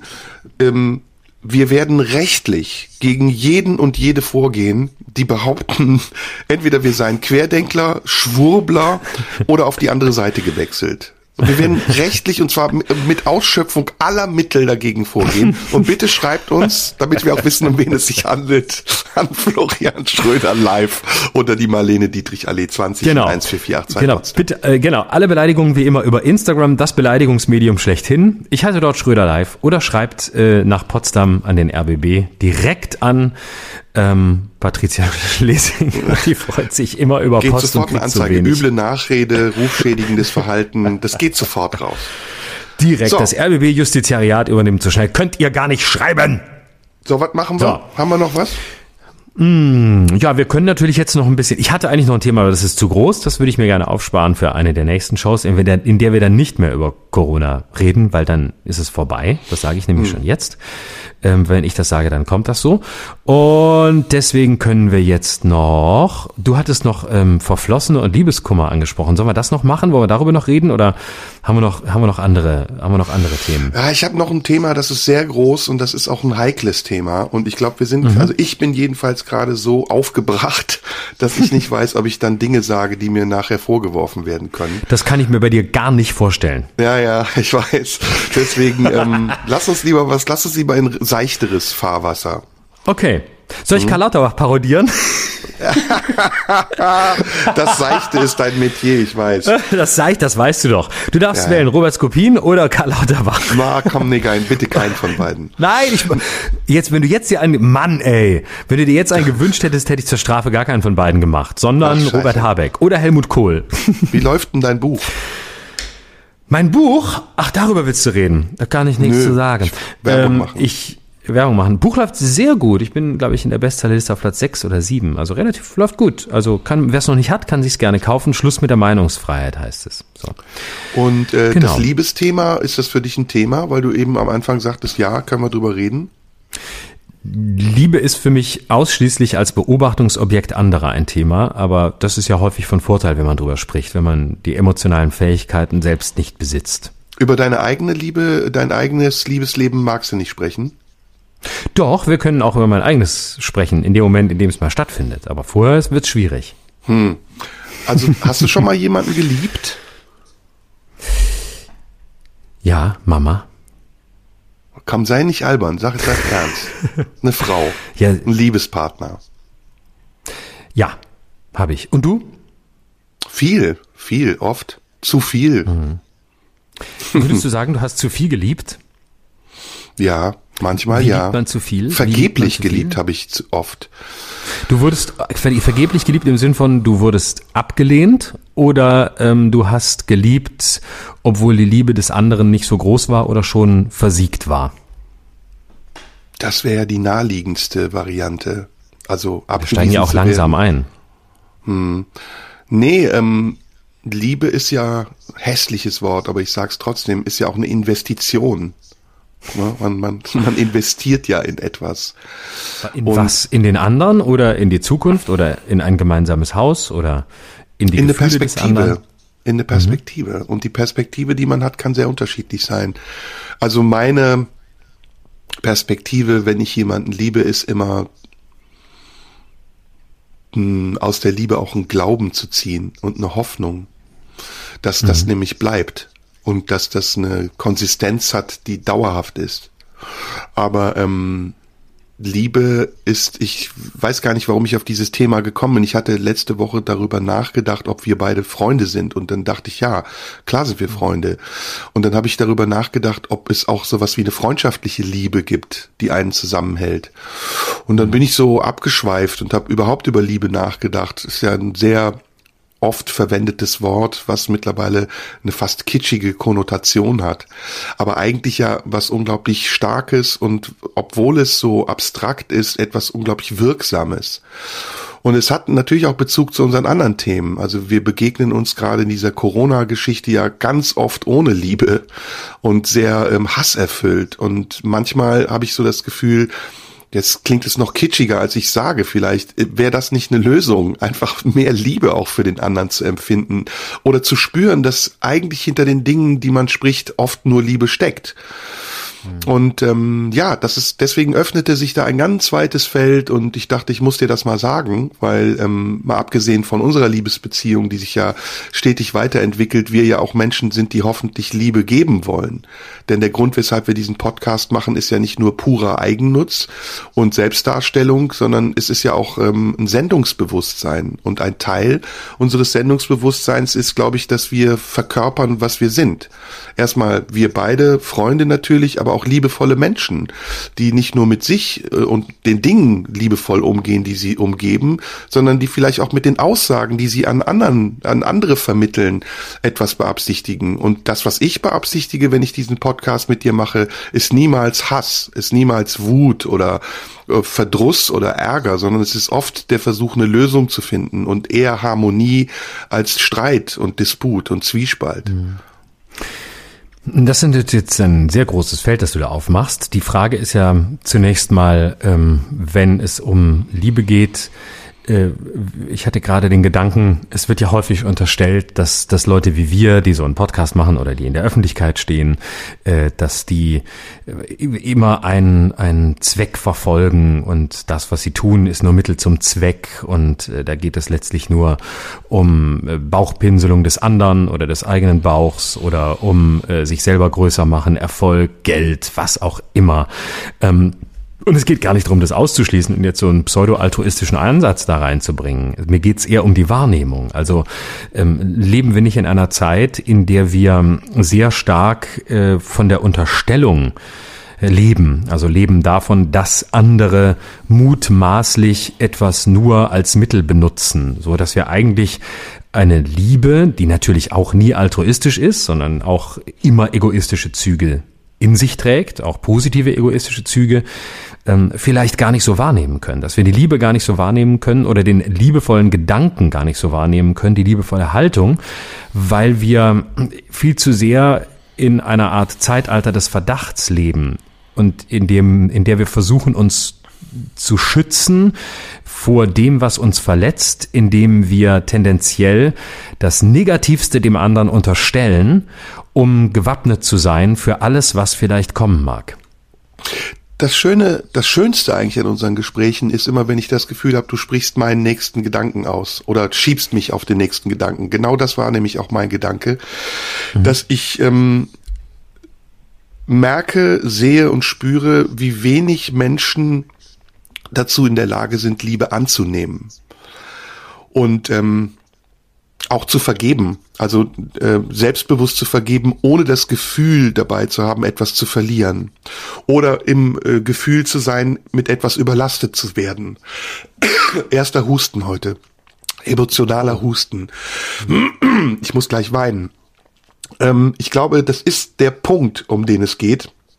Sowohl in unserer Diskussion auch, äh, als auch in den Diskussionen, die andere führen, dass wir vielleicht verlernt haben, das Gute und die gute Absicht in den Dingen zu sehen, die wir sagen oder die wir mhm. anderen vermitteln wollen. Und vielleicht sehen auch die anderen diese gute Absicht nicht. Und ähm, das mag jetzt sehr weit weg sein und zu, zu abstrakt und zu, zu ja, wie ich eben gesagt habe, kitschig klingen. Aber ich glaube, auch selbst der Gesetzgeber selbst das Parlament, selbst die Leute in der AfD oder die Leute, die auf Pegida-Demos gehen, die haben, leiden eigentlich im Grunde genommen unter einer fehlgeleiteten Emotion. Also es ist letztendlich, steckt unter allem und hinter allem, was wir machen, immer die Sucht und Sehnsucht, danach geliebt zu werden.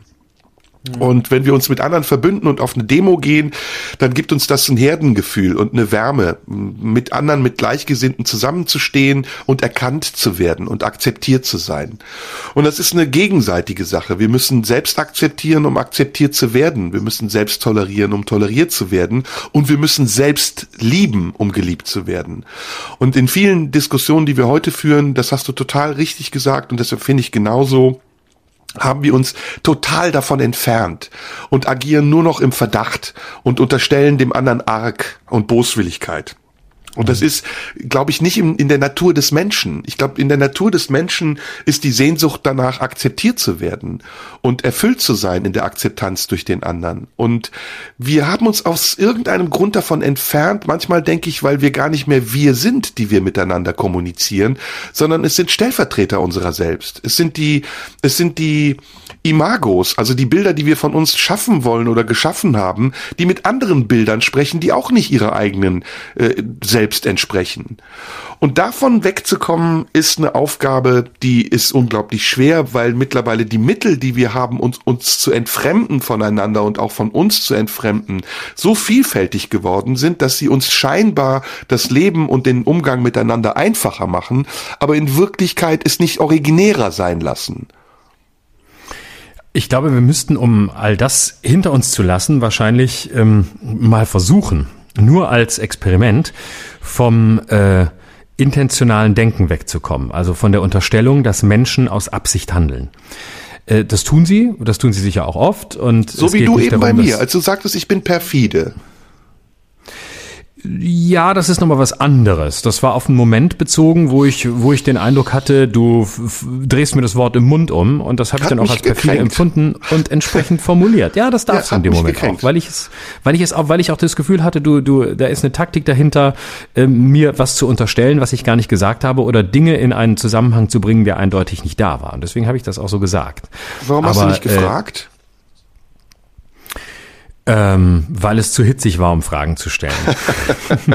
weil wir zu, weil wir nicht hitzig, ne, weil es zu leidenschaftlich war, weil die, weil es ein, weil es ein starker Schlagabtausch in dem Moment war. Da, ja, das war nicht der Moment, verziehen. die Frage zu stellen. Also ich habe es dir danach auch verziehen, weil ich wusste, dass es emotional ist und weil ich weiß, dass du gar keine bösen Absichten hast mir gegenüber. Nee, Genau, und weil ich das auch umgekehrt weiß. Aber weil ich und du fühltest dich in die Enge getrieben wahrscheinlich. Weil, ne? weil ich in dem Moment äh, die, das als perfide empfunden habe und weil ich natürlich auch, auch sehe, wie das äh, auf mich wirkt, wie du das sagst. Und es ist ja auch falsch, Emotionen wegzulassen und äh, quasi wie so ein wie so ein Roboter, wie so ein wie so eine Menschmaschine da zu sitzen und zu sagen, ja, ähm, das sagst du jetzt gerade so, hm, sondern nee, in einem gewissen Moment ähm, drängt sich ein Eindruck auf und äh, dann Ort sagt man das und danach kann man hm. es es ja wieder ordnen. Ne? Das war ja jetzt mhm. keine Beleidigung. Es hat dich halt in dem Moment gekränkt. Ist ja auch in Ordnung.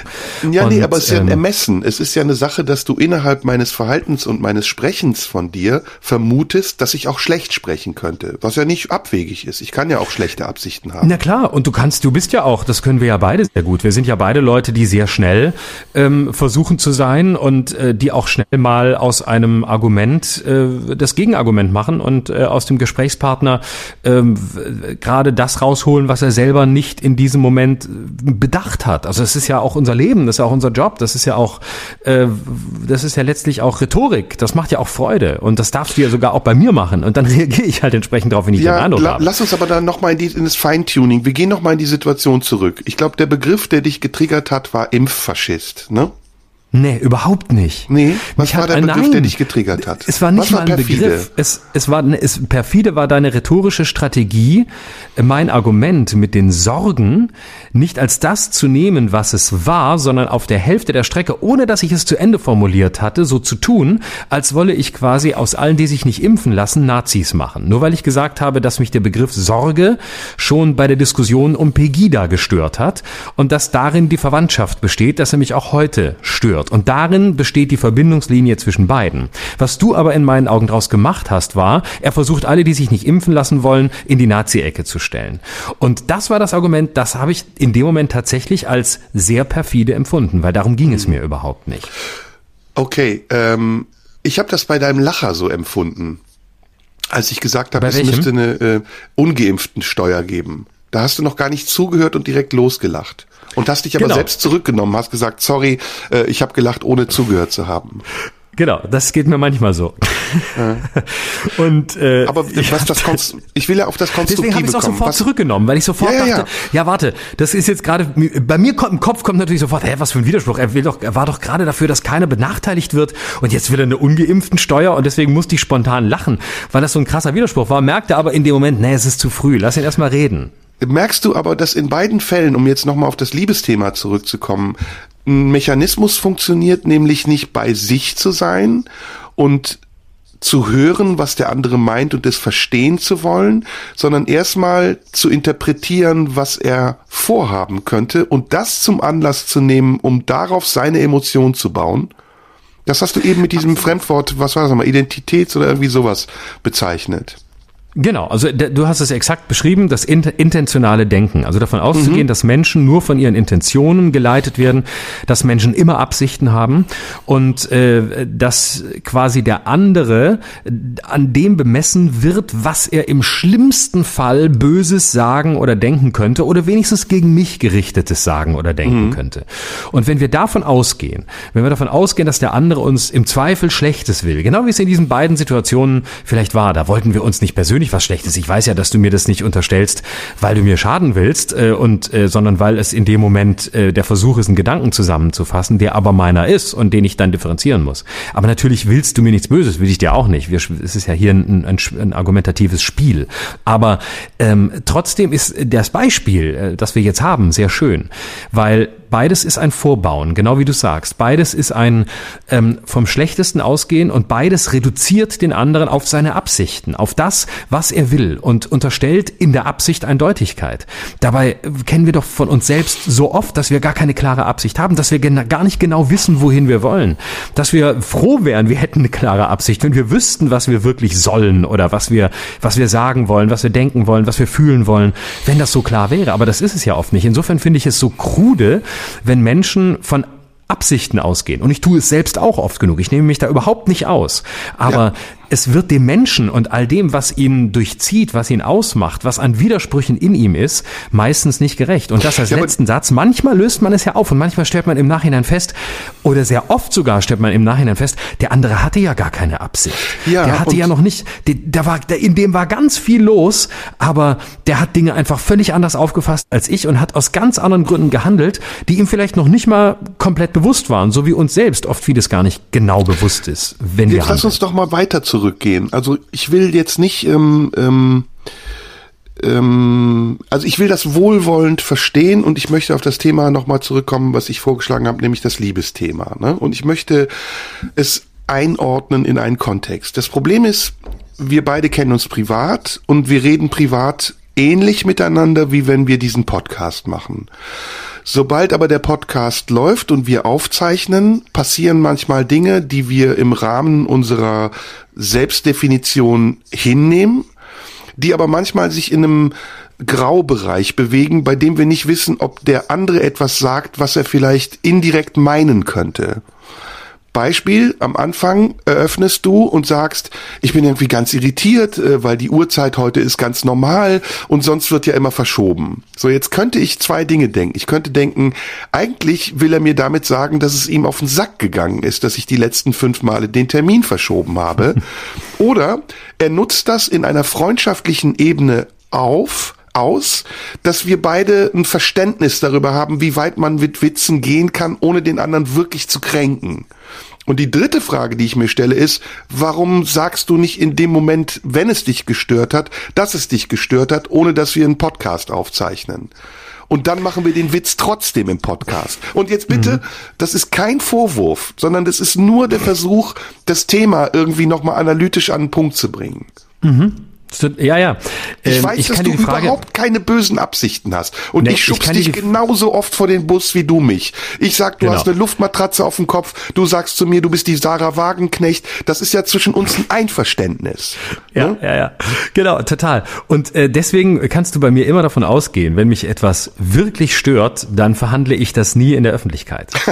Sondern wenn mich etwas wirklich stört, dann sage ich dir das direkt. Und in dem Moment, in dem das den Weg in den Podcast findet, nehme ich dir überhaupt nichts übel, sondern dann ist es ein Running Gag. Und dann ist es einfach so, dass ich gerade denke, ach, beim letzten Mal haben wir schon so angefangen, da war's, da hast du äh, verschoben, und habe gesagt, jetzt ist mitten in der Nacht. Und dann dachte ich, ach, fange ich heute mal so an. Und ich habe mir gar nichts Großes dabei gedacht. Und ähm, ich äh, im Hinterkopf war tatsächlich nur, dass ich am Wochenende in München aufgetreten bin und nach der Show kam ein Zuschauer, der offensichtlich Hörer unseres Podcasts ist und sagte zu mir, hm, du bist jetzt noch hier in München? Dieses Mal bist es wohl du, der den Podcast und seine Aufzeichnung verschieben muss, oder? Und ich dann dachte, wie lustig, dass Leute mich darauf ansprechen, dass wir diesen Gag machen und dass du die letzten Male verschoben hast. Abgesehen davon gab es schon Shows vorher, wo ich derjenige war, der immer mal verschoben hat. Und das alles geisterte mir so gleichzeitig im Kopf rum, ohne dass ich groß drüber nachdachte und dachte, ach, jetzt steige ich mal so ein und dann werden wir uns hier schon eingrooven, weil wir uns ja eben nicht fest vornehmen, wie wir hier einsteigen und alles aufschreiben ja, und so. Ne? Es ist, also es sind ganz viele, ganz viele Gedanken, aber eines definitiv nicht. Ernsthafter Ärger. Ja, jetzt ist aber eine Frage. Vorbringen, ne? Jetzt ist aber eine Frage. Jetzt ist eine zentrale letzte Frage, die ich eigentlich stellen will. Mhm. Ähm, verbergen wir dann nicht zu oft das, was wir wirklich denken, hinter dem, was wir scheinbar sagen? Also steckt hinter dem Satz, ähm, ich bin Precht nicht eigentlich ein Ärger darüber, dass Richard David Precht und Markus Lanz eine ähnliche Sendung machen, bei der wir uns oft von denen sogar kopiert fühlen? Müsste man das nicht eigentlich sagen? Oder ist das nicht gerade das Problem unserer Zeit, dass wir Ironie so sehr entkernt haben, dass wir entweder total vorsichtig sind, ironisch zu sein, oder so explizit werden, dass es als Ironie nicht mehr erkennbar ist. Es ist so kompliziert, aber du verstehst genau nee, den Gedanken, oder? Ich, ja, ja, ich verstehe das, ich verstehe das sehr gut. Ähm, Weil eigentlich naja. spricht ja ein Verdruss in dem Moment. Wenn du jetzt ein nüchterner Betrachter wärst, würdest du sagen, naja gut, der Schröder ärgert sich über irgendwas, also packt er das in Witz. Und der Witz ist aber irgendwie so deutlich, dass wir wissen, er ärgert sich eigentlich. Also warum ärgert er sich nicht eigentlich? Weil er sich ja gar nicht ärgert. Ich ärgere mich ja nicht, weil das ist ja der Punkt. Ich war ja jetzt gerade so ehrlich wie nie. Ich sage, wenn ich mich über dich ärgere, würde das nicht den Weg in die Öffentlichkeit finden. Also mir geht Lanz und, und Precht äh, richtig auf den Sack. Die haben uns schon wieder kopiert, letzte Folge, komplett unser Thema. Die machen dasselbe Ding, dann kriegen sie eine Bildschlagzeile, sie haben Klicks ohne Ende, sind in den Charts und tun so, als wären sie der beste Podcast Deutschlands. Dabei sind das zwei Arschpfeifen, die ganz, ganz schlechte Uns-Imitatoren sind. Das ist meine oh, Meinung. Endlich, endlich sagst du das, was du zu mir am Telefon schon so oft gesagt hast. ja, die kriegen so alle so, oh, toller Podcast. Oh. Nein, das ist immer noch Markus Lanz. Das kann kein toller Podcast sein.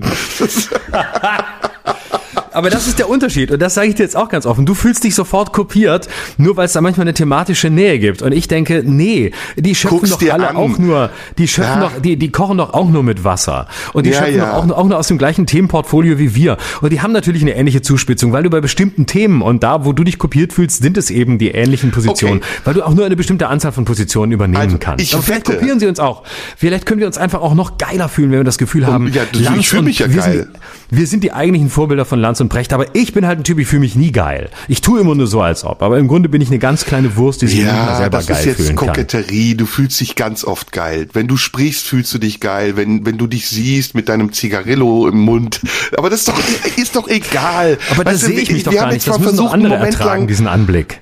Wir haben jetzt mal versucht, einen Moment lang ehrlich zu sein. Und im Grunde genommen ist es ja so, wenn wir jetzt anwenden würden, was wir eben gesagt haben über die Liebe, dann ist Liebe total langweilig, oder? Also wenn wir hier einen Podcast machen würden, der nur daraus bestünde, dass wir Liebe verstreuen, dann würden die Leute abschalten. Die Leute wollen doch gerade, dass wir auch unseren Hass zelebrieren und dass wir mal über die Linie gehen und über die Grenzen schreiten.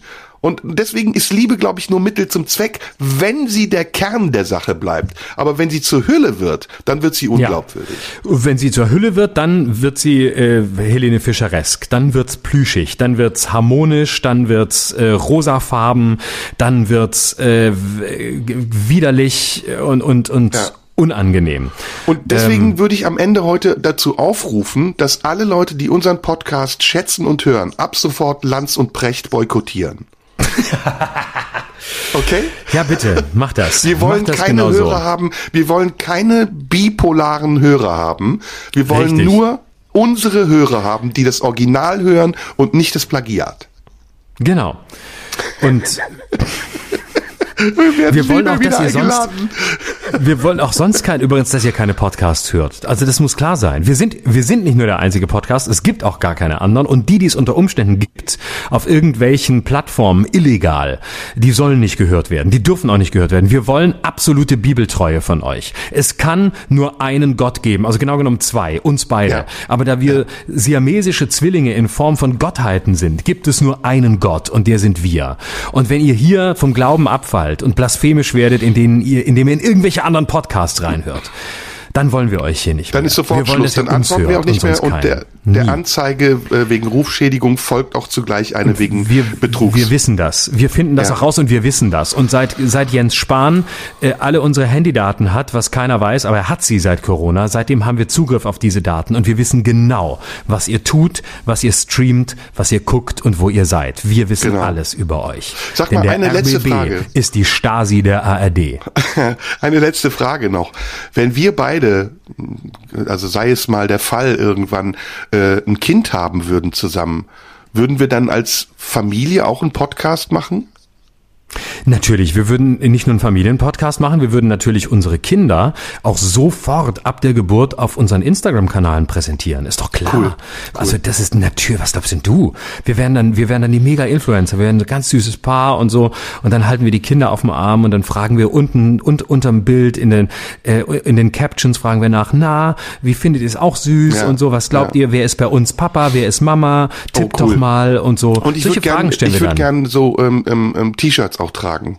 Einheitlich. Mhm. Das wäre cool. Genau. Wir kleiden uns dann auch gleich und so, wir ja. passen uns auch im Look ein bisschen an. Das ich, äh, gut. ich nehme ein bisschen und reden zu, viel über uns, unsere kürzer. Beziehung. Das ist mhm. gut, das genau. ist gut. Was Super, so hör mal, dann lass uns das, äh, lass uns daran arbeiten, dass auch die Forschung schnellstmöglich dazu kommt, uns äh, das zu ermöglichen, oder? Du, da gibt's schon jetzt Wege und Möglichkeiten. Ich sage nur USA, Leihmutter und schon geht's los. Lass uns anfangen. Let's go. Gut, dann sind wir heute hm? durch. Komm, ey, wir haben heute ganz schön genau. lang gemacht. Absolut. Wir müssen jetzt ich, Kinder machen. Ähm, Die Frage ist schon mal, wer macht's? Wer es austrägt, ist ja klar. Du nicht und ich nicht. Aber jetzt ist, wer macht's? Aber wer macht das wichtiger erste, ist die Frage, ob wir uns lieben. Das ist die wichtige ja. Frage. Hm? Wir lieben und das uns, tun hey, wir, Baby, oder? Wir lieben uns doch so sehr, dass wir uns solche Fragen stellen. Wenn das keine Frage der Liebe ist. sag's bitte, sag's mal bitte ohne so viel Brimborium drumherum. Wenn das keine Frage der Liebe nein, ist. Nein, nein, das, das drei Worte, den drei Wortsatz, du Pimmel. Ich liebe dich. Schön. Tschüss, bis nächste Woche. Tschüss, du Drecksau. Du erwiderst es gar nicht. Warte, warte, warte, warte, warte, warte. Ich liebe dich auch, Florian. Hm. Tschüss. Tschüss. Das war Schröder und Sumunju. Der Radio 1 Podcast. Nachschub gibt's in einer Woche.